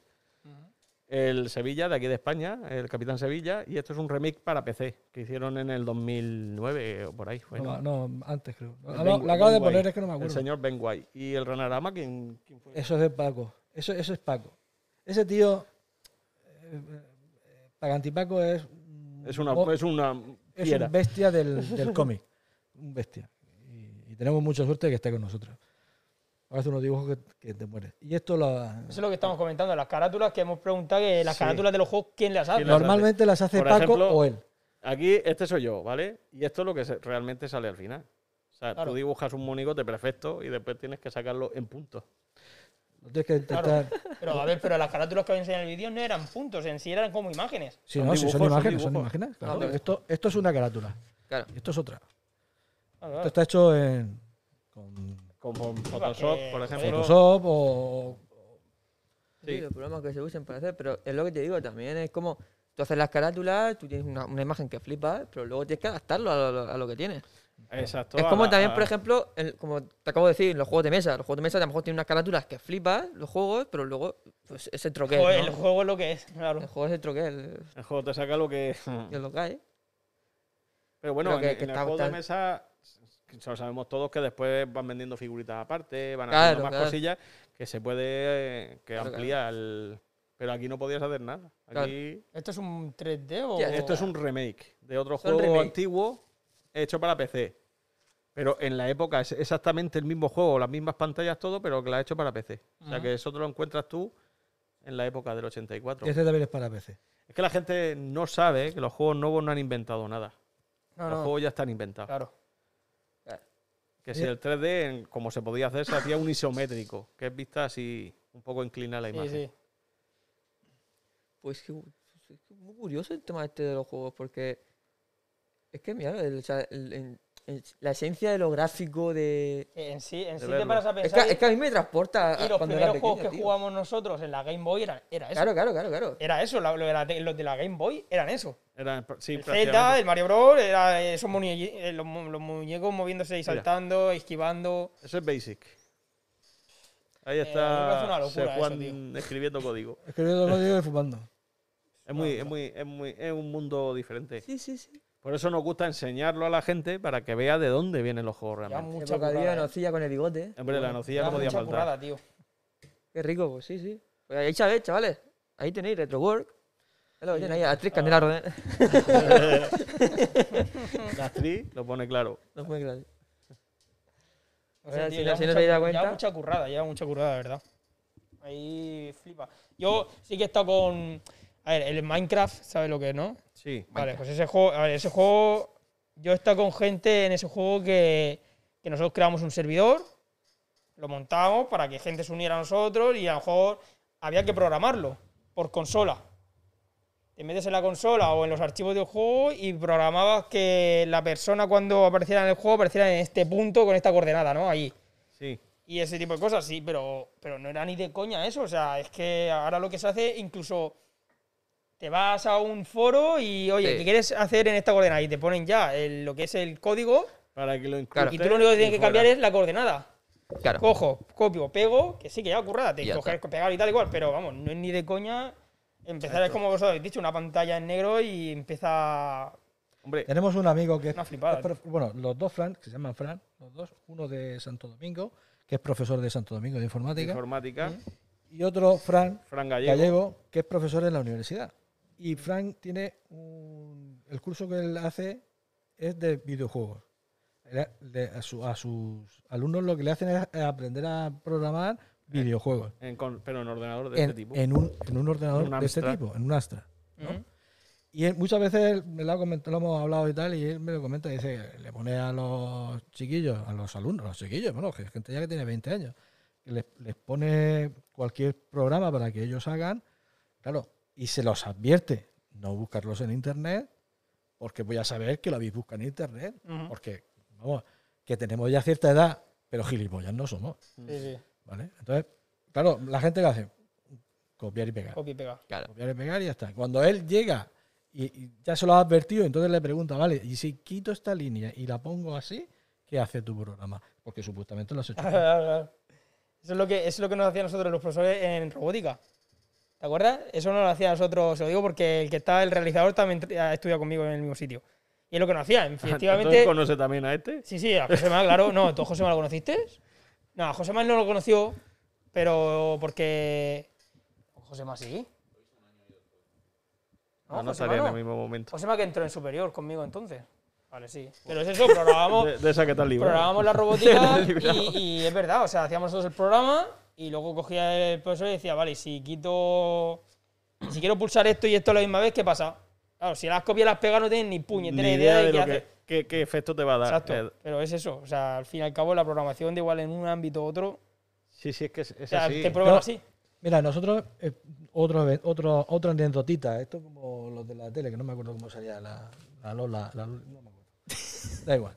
¿Qué? La- ¿Las dos velas una, anécdota que me ha pedido antes Senen que Ah, dijéramos.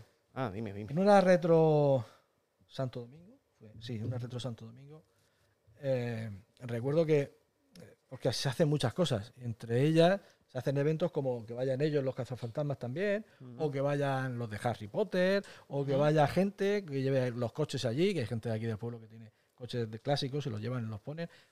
Sobre todo para llevar gente para que no, no, no pagas porque realmente no pagas, sino que lleves alimentos para ayudar a la gente, porque es para lo que se hace el evento de Orihuela.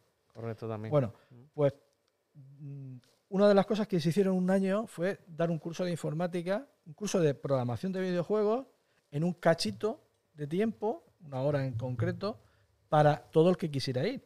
A ser posible que fueran nanos pequeños.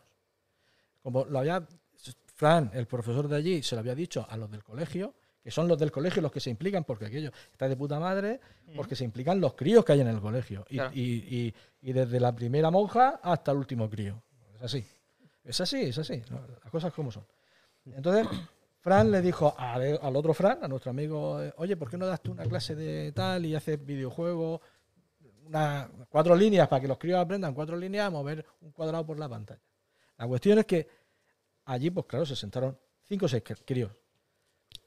Y él termina de dar la clase y se van a jugar por allí, a los críos a darse una vuelta.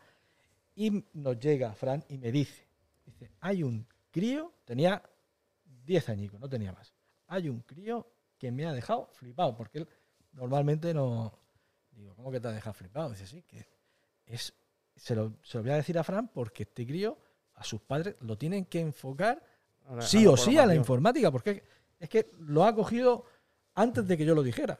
Un crío, un nano, de nada, coger un ordenador de estos, que es como aprendimos todos, y decirle, tienes que escribir esto y vamos a poner el borde de la pantalla en color azul. Si lo cambias y le pones este dígito en vez de este otro, lo vas a poner en rojo. Luego vamos a hacer que haya un monigote, que es un- imagínate que es un monigote, pero es un cuadrado, que vamos a andar, si le pulsas aquí, va a andar para la derecha, si pulsas aquí, a la izquierda. Claro, nos lo dice así, y como lo, lo estoy contando a vosotros, Sí. pues bueno, sí, no será para tanto, lo normal. Sí, sí, Claro. sí, sí. Al rato me llegó el crío. La puñetera casualidad de que el crío llega, iba por, están por stand. Claro, el nuestro, que es el del arcade, nosotros los tenemos para que la gente los traste y se ponga a trabajar en ellos. O quiere jugar o quiere trastear solamente. Y yo veo que se acerca un crío, digo, ya, verás, porque claro, te, te dan mucha... Este ordena, estos ordenadores que algún chiquillo. que lo cojan, Hay que- algunos que lo no que tratan se lo bien y lleven, que no. no. es que, no es que se lo lleven, No, no, es es que, que se le caiga o algo. es que lo- el, or- lo- el ordenador no es como un PC normal, un portátil. Ya. Esto en caliente tú no le puedes hacer nada. O sea, tú le llevas una expansión aquí detrás y la quitas y, te me has roto el ordenador. el ordenador. Lo puedo tirar a la basura. Entonces tienes que estar Joder. pendiente de que la gente no mueva lo que le Claro. conectamos. O sea, él quiere, quiere tocar el ordenador y, y programar, puedes programar. Quieres jugar, puedes jugar. Pero no lo muevas de cómo está. Claro. Porque no- tú no lo sabes, pero yo sí. Lo que va a ocurrir es que cuando tú lo muevas, me lo vas a romper. Sin querer, pero lo vas a romper. La cuestión es que yo estaba pendiente del crío. Y veo que el crío se pone en uno a programar allí, a hacer. Y yo lo miraba por detrás. Y digo, no sé, ¿el crío este? Mira, qué curioso, ¿no? Haya dado una hora de clase. Y había conseguido. con- Una hora. Y me básico. acerco, y me acerco a él y le digo, oye, es que tienes en casa. Claro, yo pensando, digo, este, su padre es friki como nosotros, tiene en casa uno, y dice, no, es que me acaban de dar una clase. Y me vino a la cabeza lo que me haya dicho Fran. ¿Eso con qué edad el chaval? Diez años. 10 años. Diez años. Joder. Y no había, a ver, estaba, estaba haciendo allí lo que le había enseñado. Sí, sí, estaba pero- repitiendo lo que le habían enseñado. No tenía ni el manual, que, le- que lo había tenido allí en la, en la, en la clase. Está todo de No tenía nada. Lo- de, de cabeza él ya había puesto. "Ah, nada, Y si hago esto, puedo cambiar no sé qué. Claro, yo me quedo mirando al crío y digo, Tate, este tiene que ser el, el que Que me... te. Al rato llegó el otro y digo, digo, Rubio, de esta altura, tal", hasta aquí. Y le habían dado nada más que una clase. Esa gente, que es como los pasaba a nosotros, Mm. no- nosotros nos enamoramos de esto. Claro. No de la informática a gran escala, sino de Claro. hacer este tipo de, de cosas. ¿no? Claro.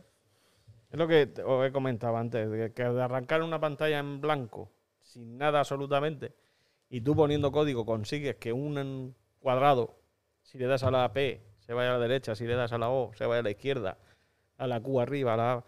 Eso te, por lo menos a mí personalmente, me llenaba en la época, me sigue llenando ahora no tanto, pero bueno, nos entendemos. Pues al chiquito ese de 10 años es que le diría, he conseguido esto de la nada, porque realmente es de la nada. No te han dado el típico ese que hay ahora que vas acoplando las.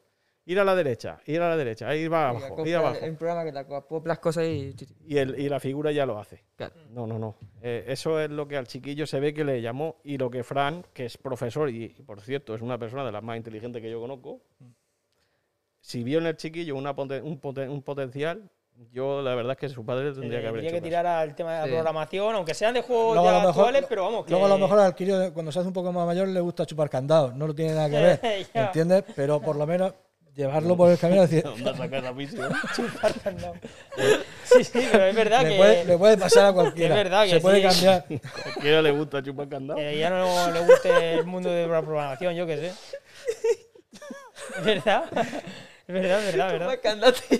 Yo qué sé, nunca lo había escuchado yo tampoco, pero algún sentido ¿Cómo me tío? Pues una afición que no conocíais. Eh, claro. Tenéis que hay, hay asociaciones y todo de chupar candado. Que- No lo sé. Pero vamos. La, mer, la Merce Rojos también lo hay, ¿eh? O sea que Es que no entiendo de dónde viene eso. Es que claro, son términos que yo no entiendo de dónde vienen. Es que es verdad, por eso no me estoy riendo tanto, pero vamos, hostia. Chupa candado. es que, ojo, que, que no existe. Se le, se le ha ocurrido a este hombre ahora o algo, porque yo tampoco No, lo había que- oído. Yo qué sé, que al Kiro a lo mejor luego le guste ser médico o, o ser profesor de literatura. Sí, que no tiene tener candado. yo qué sé. No te rías más que lo va a escuchar aquí todo el mundo. Nada, tú tranquilo, seguimos nosotros. vale, vale. Eh, pasaría a una sección ya. que no me lo ¿eh? esperaba chupar candado, tío. Pues ya, pero bueno, tío, yo qué sé. A ver, Vete sección. Mete sección. Sí, sí, cambia y respira. vamos a ir directamente a la caja fuerte. ¿Sí? ¿No quieres hacer ningún minijuego? Venga, va, vamos a hacer un Tenemos 10 minijuego. minutos para un minijuego Sí, y luego la caja fuerte y sí, fin. Sí, sí. Señores, vamos a entrar a la sección de bebida ardiente.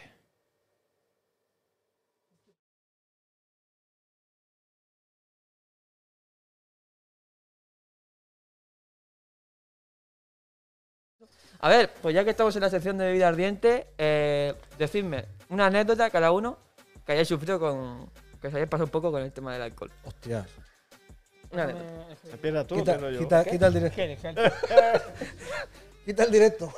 Al directo. Yo no, yo so- más que anécdota, es una cosa que os- Vamos, que lo lanzo, os lanzo una pregunta, ¿vale? Ojo. Es una anécdota, no una Ah, pregunta. no, no, la, la anécdota, pero pasa a ver si te ha pasado a alguien más. Ah, vale.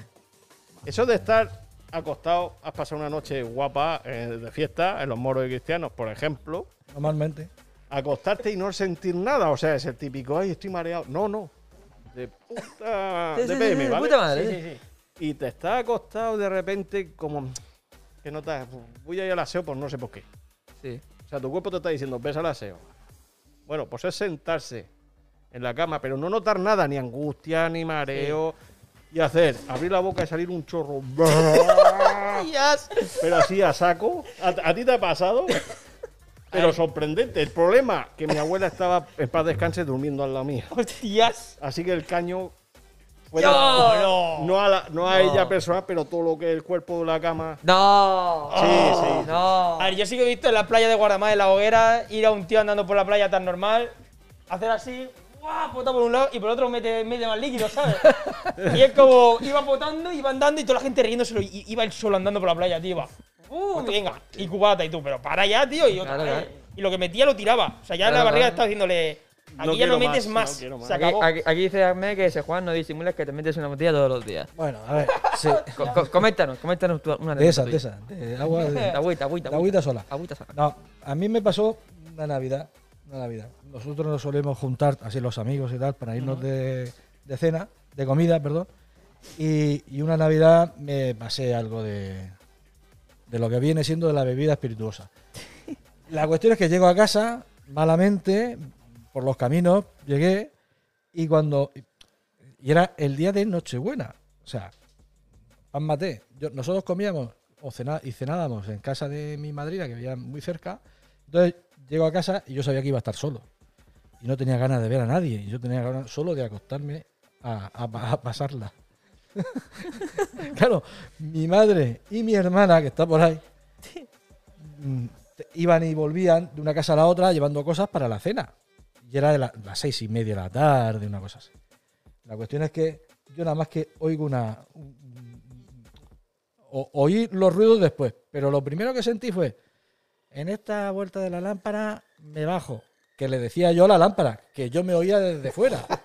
qué trama, tío. Me, me oía desde fuera. Dios. La cuestión es que lo siguiente que oí fue la luz encendida, que me la había dejado yo cuando había ido al bate. Toda la casa encendida.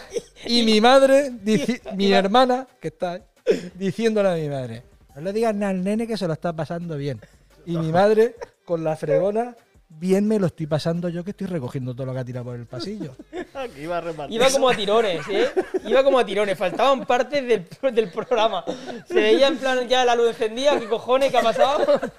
Sí, sí, vas, vas a Lo- lo- lo- para rematarlo, claro, se fueron, me dejaron. Yo me hice el, el que estaba durmiendo. Yo había oído la conversación, pero al final me quedé durmiendo. Claro, me tenía que ir a la cena.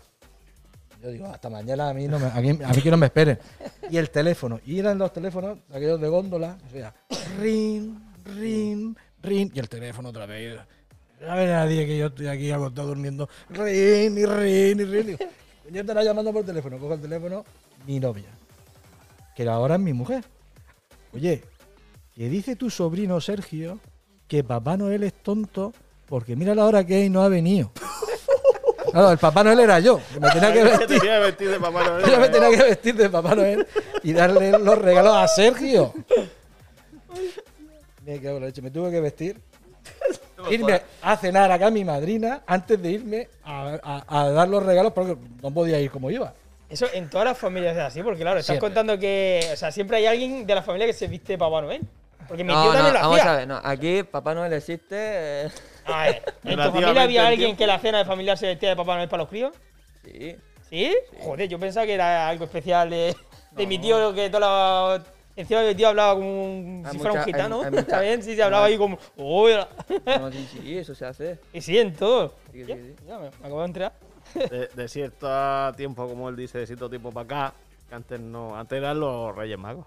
Claro. Sí, sí. Entonces, ¿entiendes ahora de dónde viene lo de chupacandado? Sí.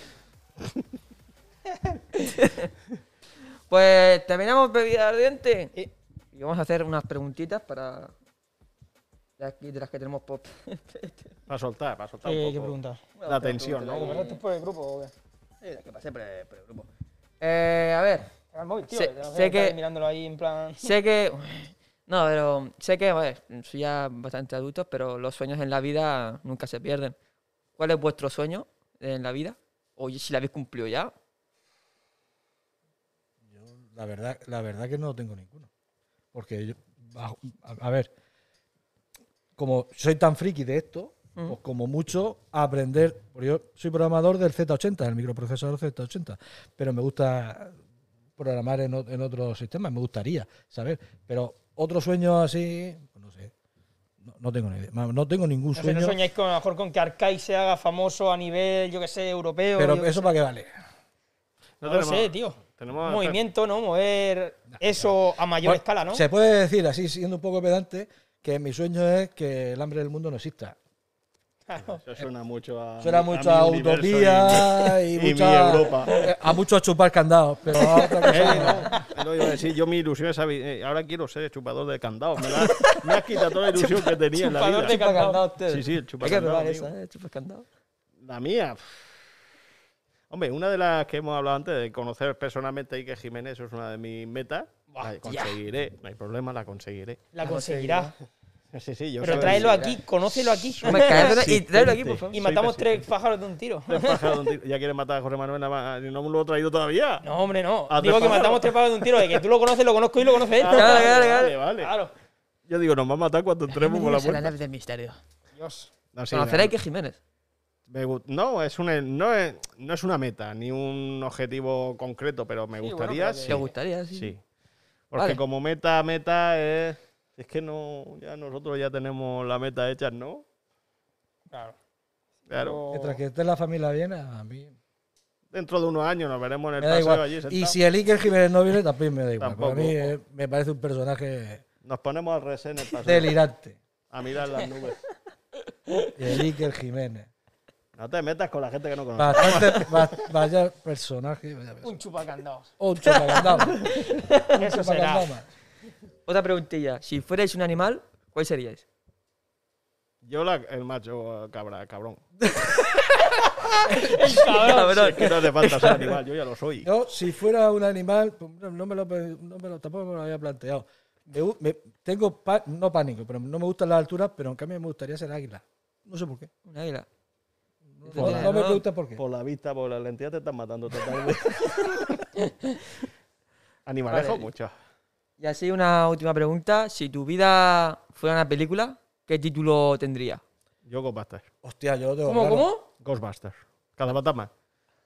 Compadre, ¿no? Si, si tiene completo. Claro, no, no, sí. Llega, llega un momento, sinceramente, tú, la cara de los críos, la ilusión, los brillos de los ojos cuando te miran con el traje puesto, Sí, sí. no es que te creas ni un actor famoso, ni te creas un. No, no.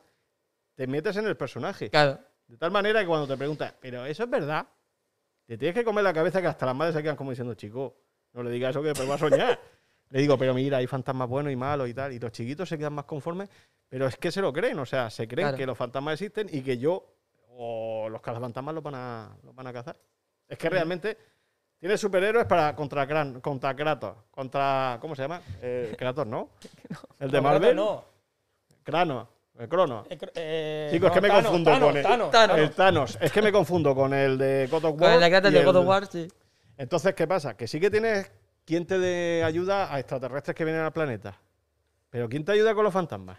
Claro. Es que no hay nadie. Bueno, ¿Habéis después salieron, han salido mangas. Fuera, fuera de- bueno, entrando en este tema, ¿habéis probado el juego Phasmophobia? Farmafobia no. Hostia, hermano. ¿No lo habéis ¿Cuál probado el Phasmophobia? Pues es un juego de cazar fantasmas. Bueno, sí. O sea, no de yo lo cazarlos, tengo ahí en las gafas es de- virtuales. Claro, no es de cazarlos, es de... Entras a ver qué tipo de fantasma es. Hay que averiguar el fantasma que hay en esa casa. Con eso, y tenéis de- tienes detectores, tienes Me eh, suena linternas un poco. Tienes un, infrarrojas. un MF, un, me- un medidor de frecuencia Exacto. Sí, como un electromagnética. PKE que Sí, bueno, que comentaba. nosotros nos compramos para hacer nuestras movidas por ahí grabando. de- de- detector de, Y se- de compramos todo sensor de eso. movimiento y Sí, toda la sí, movida. sé- sé lo que son. Pues el juego en realidad virtual te pones las gafitas que, que llevo yo Y eso, ves la no, da- pasa, da- no das ni un paso en la casa. Da miedito, ya, ya, ya. Pues, lo Pero- imagino, no lo he visto. Y pero- es algo que yo hablé con él cuando jugábamos al juego. ¿Te acuerdas que te dije que molaría no solo detectar el fantasma, sino cazarlo? O sea, yo ya ahí es que eso a mí me da Eso mucho molaría mucho que el juego hiciera algún DLC, los Ghostbusters o algo, yo que sé, que se pudiera Hay, cazar de em, alguna ah, manera. ¿Sabes lo que te hay, digo? Hay un juego de cazafantasmas en realidad virtual ya, ¿eh? Mm. Sí, sí, sí, y está guapísimo, yo lo he visto. Hombre, no es tan complicado como el que me estás comentando, es simplemente que te van saliendo fantasmas y los vas cazando Sí. y al final te sale este Puff gigantesco y ¡buah! a darle tralla. Pero está muy bien hecho, o sea, si lo tienes, eh, ya sabes que lo puedes descargar de un sitio. Ah, le he hecho un vistazo, le he hecho un vistazo. Sí, sí, sí. Mm. Y ese que me has comentado, claro, yo no tengo realidad virtual, no puedo verlo. No, no, No, no, puedes no, jugar no. sin realidad Puedes virtual. Puedes sin jugar normal. con casco y en tu casa. Claro, Sí, claro, sí, claro. Así como la Y juega la cuestión, es, la cuestión es que el juego detecta tu micro y entonces tú, si hablas, eh, pues a lo mejor si el, fantasma te está siguiendo y tú Te, te va por ti, te vas siguiendo y tú vas hablando y ¡ah! te vas siguiendo, pero tienes que guardar silencio para que el fantasma pase por al Sí, lado. o le hablas, te dan un nombre y tú, Tú le dices el nombras y entonces y reacciona. reacciona el fantasma. Y dices, Verónica, y de la repente, de puerta. repente se escuchas ahí. eh, eh, Se cierra la puerta, se escucha un teléfono, entonces tienes que ir con el detector, lanzas un libro, si escribe en el libro es un demonio, si no aparece, es un... ya- ya te aparece y todo eso. Es para, muy mal rollo. Para identificarlo. Sí, sí.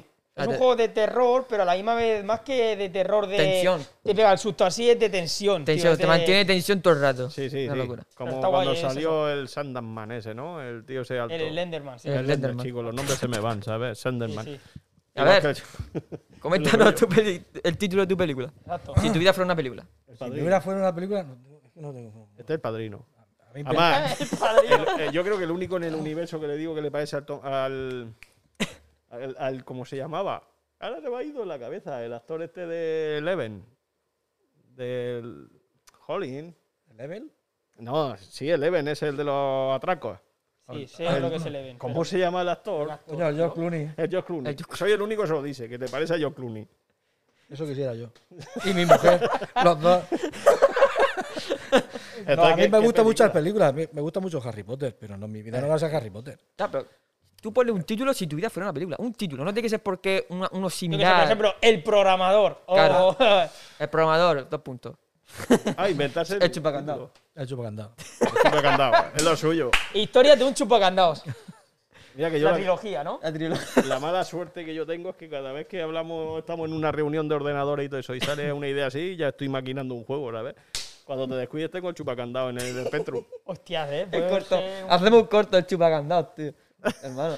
Se viene, se viene corto el chupacandado, tío. Sería brutal. Con un narrador de fondo, ¿qué es un chupacandaos? Si lo explicas así en plan, tipo como cuando empieza Juego de Tronos a explicar toda la historia.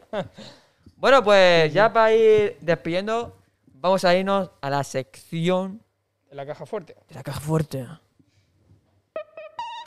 Eh, les-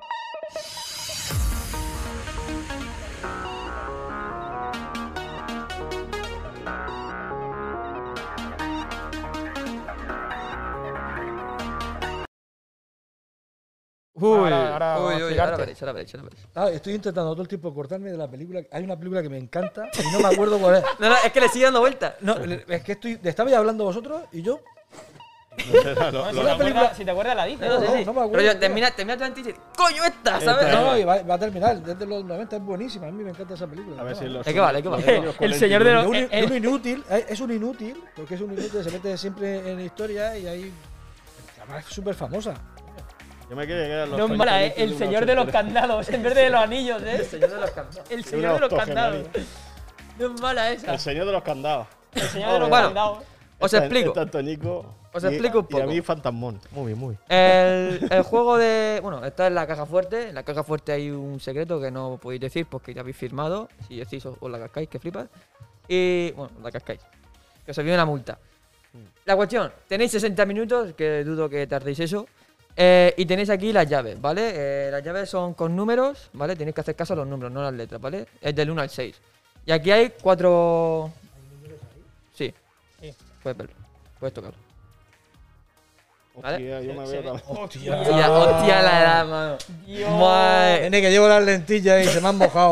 E4, E4. Bueno, se me han mojado en la calle con la lluvia. bueno. Que tiene el número en ambas caras. ¿eh? Escúchame, no, ponle tú, pues yo no tengo cojones a leerla. Pues si esto necesitamos tiempo.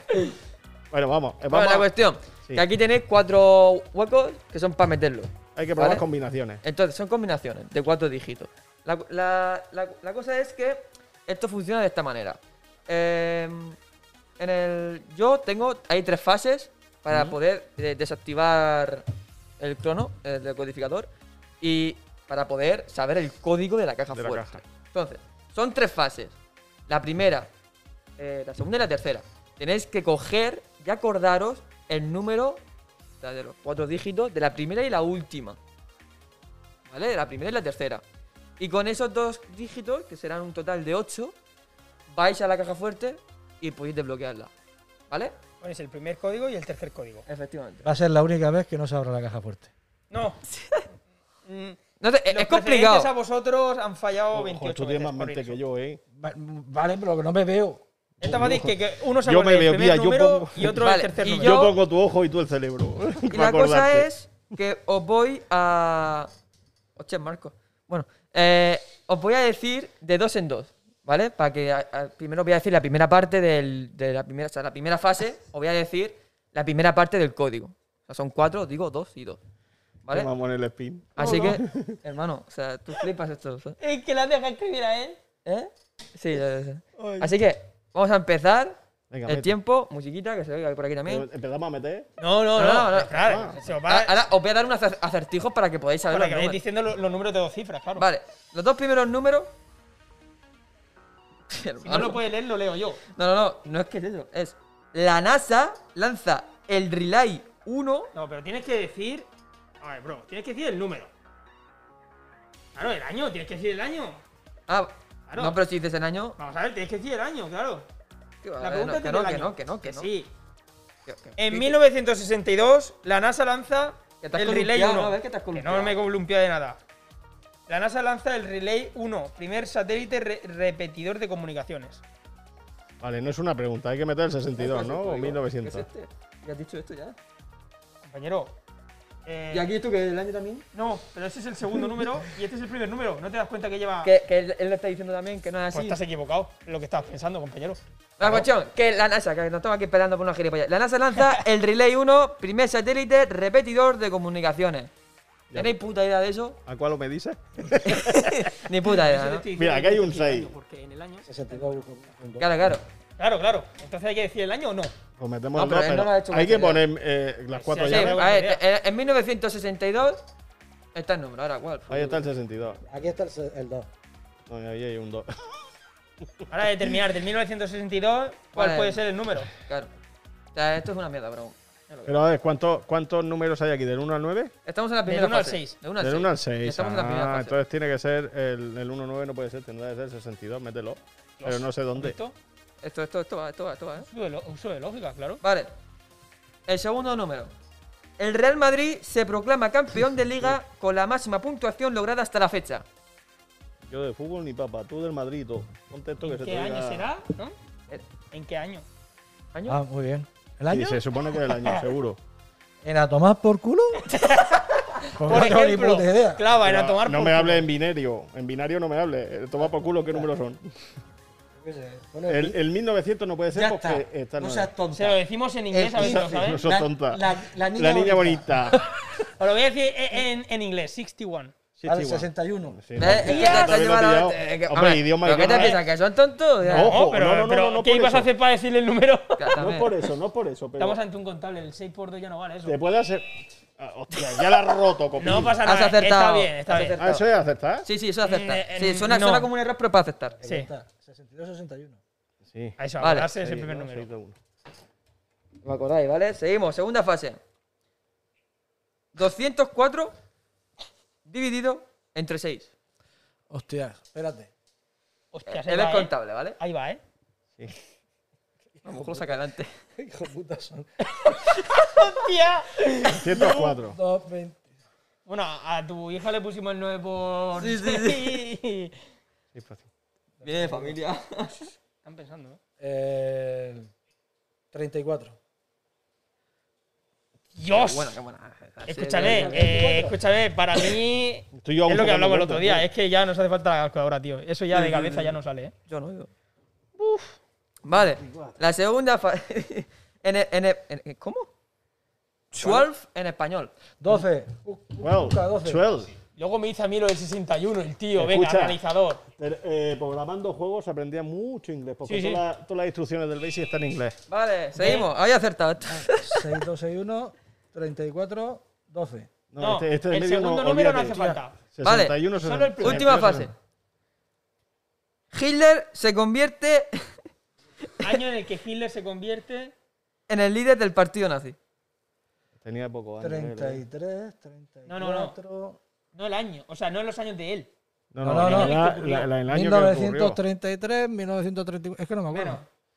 Bueno, Si la guerra fue en el 36, él tendría. Cuando, Era- él- él, él- él fue en el 40, pero él accede al poder él en cuando el. era joven, en la, en la- Claro, eso- 27, 1927, menos, Menos, 1922, menos, menos, 1900. No puede ser. 1919, más. más. el 20, 1920, Más, más. 21. 21. Eso es. En 1921. Esto me recuerda a lo del Grand Prix El con la, Gran Prix del patata- globo, tío. La patata caliente. Eh, vamos a hacer, ¿eh? Cuidado. Sección, se viene. El 2 y ¿Qué, el qué, 1. qué- cómo hilamos aquí, ¿eh? eh? Esto, esto, esto es un no para, ¿eh? Vale, bien. Vale, número. segunda fase. El día que ocurrió el atentado de las Torres Gemelas. El día. El 11 de septiembre. El 11. de- El 11 del 11. Será el 11 solamente. 1, 1. Sí. Tiene que serlo. Y no, no me dio. Sí, sí, sí, no, sí. Ok. Vale, esto es una Es correcto, es correcto. La cuestión, ahora tienes que acordar del primer, primer número de la primera primer- fase. el primer número, la Sí, primera sí, fase y la última fase. Ese que era. Smoke. Calla, calla. Espera, espera. 21. 21. Acuérdate Ok. tú de eso, yo me acuerdo de Ese es el 62, 2111.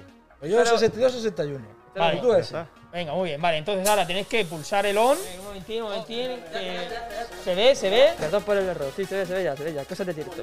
Sí, sí, Vale, estamos ya, sí. ya. Dale, on y al numerito. Ahí van.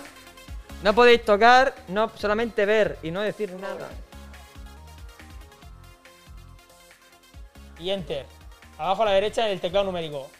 Ahora abrimos. Han hecho la primera, Sí, tío, no sí, me lo sí. creo. Y abrís. Y solamente miráis, ¿eh? Hostia, esto, esto, esto suena, ¿sabes? Eso suena otra vez Esto por ahí. suena. Vale, Eso me da asco. vale, muy bien. Bueno, a ver, a ver. ¿Qué, qué, qué os ha parecido lo que A la habéis dicho? primera. A la- hermano, han sido los primeros que han hecho la primera, ¿eh? Toda la gente que ha venido siempre ha tenido, ha tenido dudas con, el- con la caja si fuerte y se ha- se le ha Se ha bloqueado la caja. Que Yo lo que he tenido problemas yo con las llaves, que no veo los números. Hombre, alguna dificultad tiene que haber, joder. Tampoco Claro, claro, esto 6 por 2 Hemos jugado con ese contra. Claro, claro. A ver, pues. ¿Qué nos parece?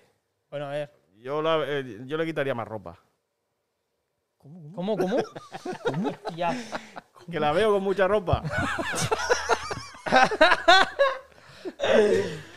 Me habéis hecho firmar que no dijera nada. y No puedo decir más. De ahí no, de ahí no puedo Claro, pasar. es que no tienes que decir lo que hay dentro, tienes No, que sí. decir que. ¿Y tú qué opinas, bueno, Juan? ¿Qué A mí me da mucho asco todo eso que hay ahí, que se mueve así, no me da mucho asco. ¿No te, ¿No te mola lo que hay dentro? No.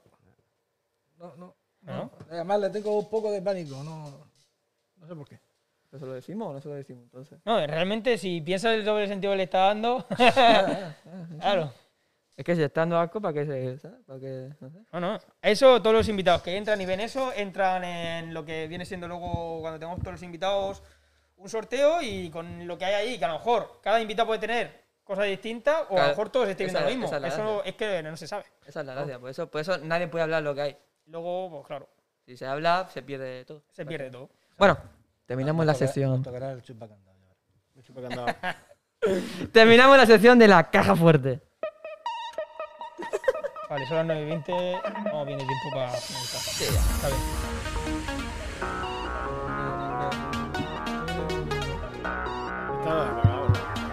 No, ¿has dicho que son las 9 y 20? las ¿Llevamos 9 y hora y 20 aquí sentados?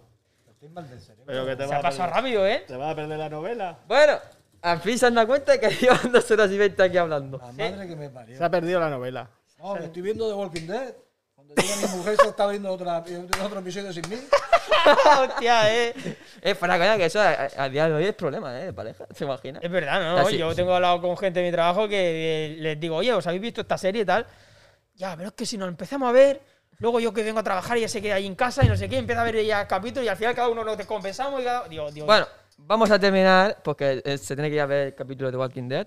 por supuesto.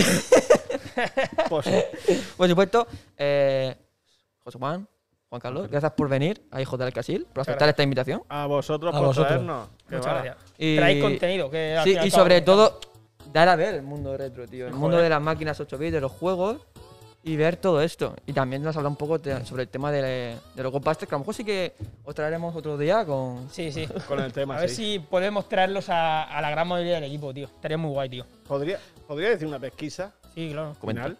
Como para despedirnos nosotros. Suelta, suelta. Bueno, él se despida como quiera, pero yo digo,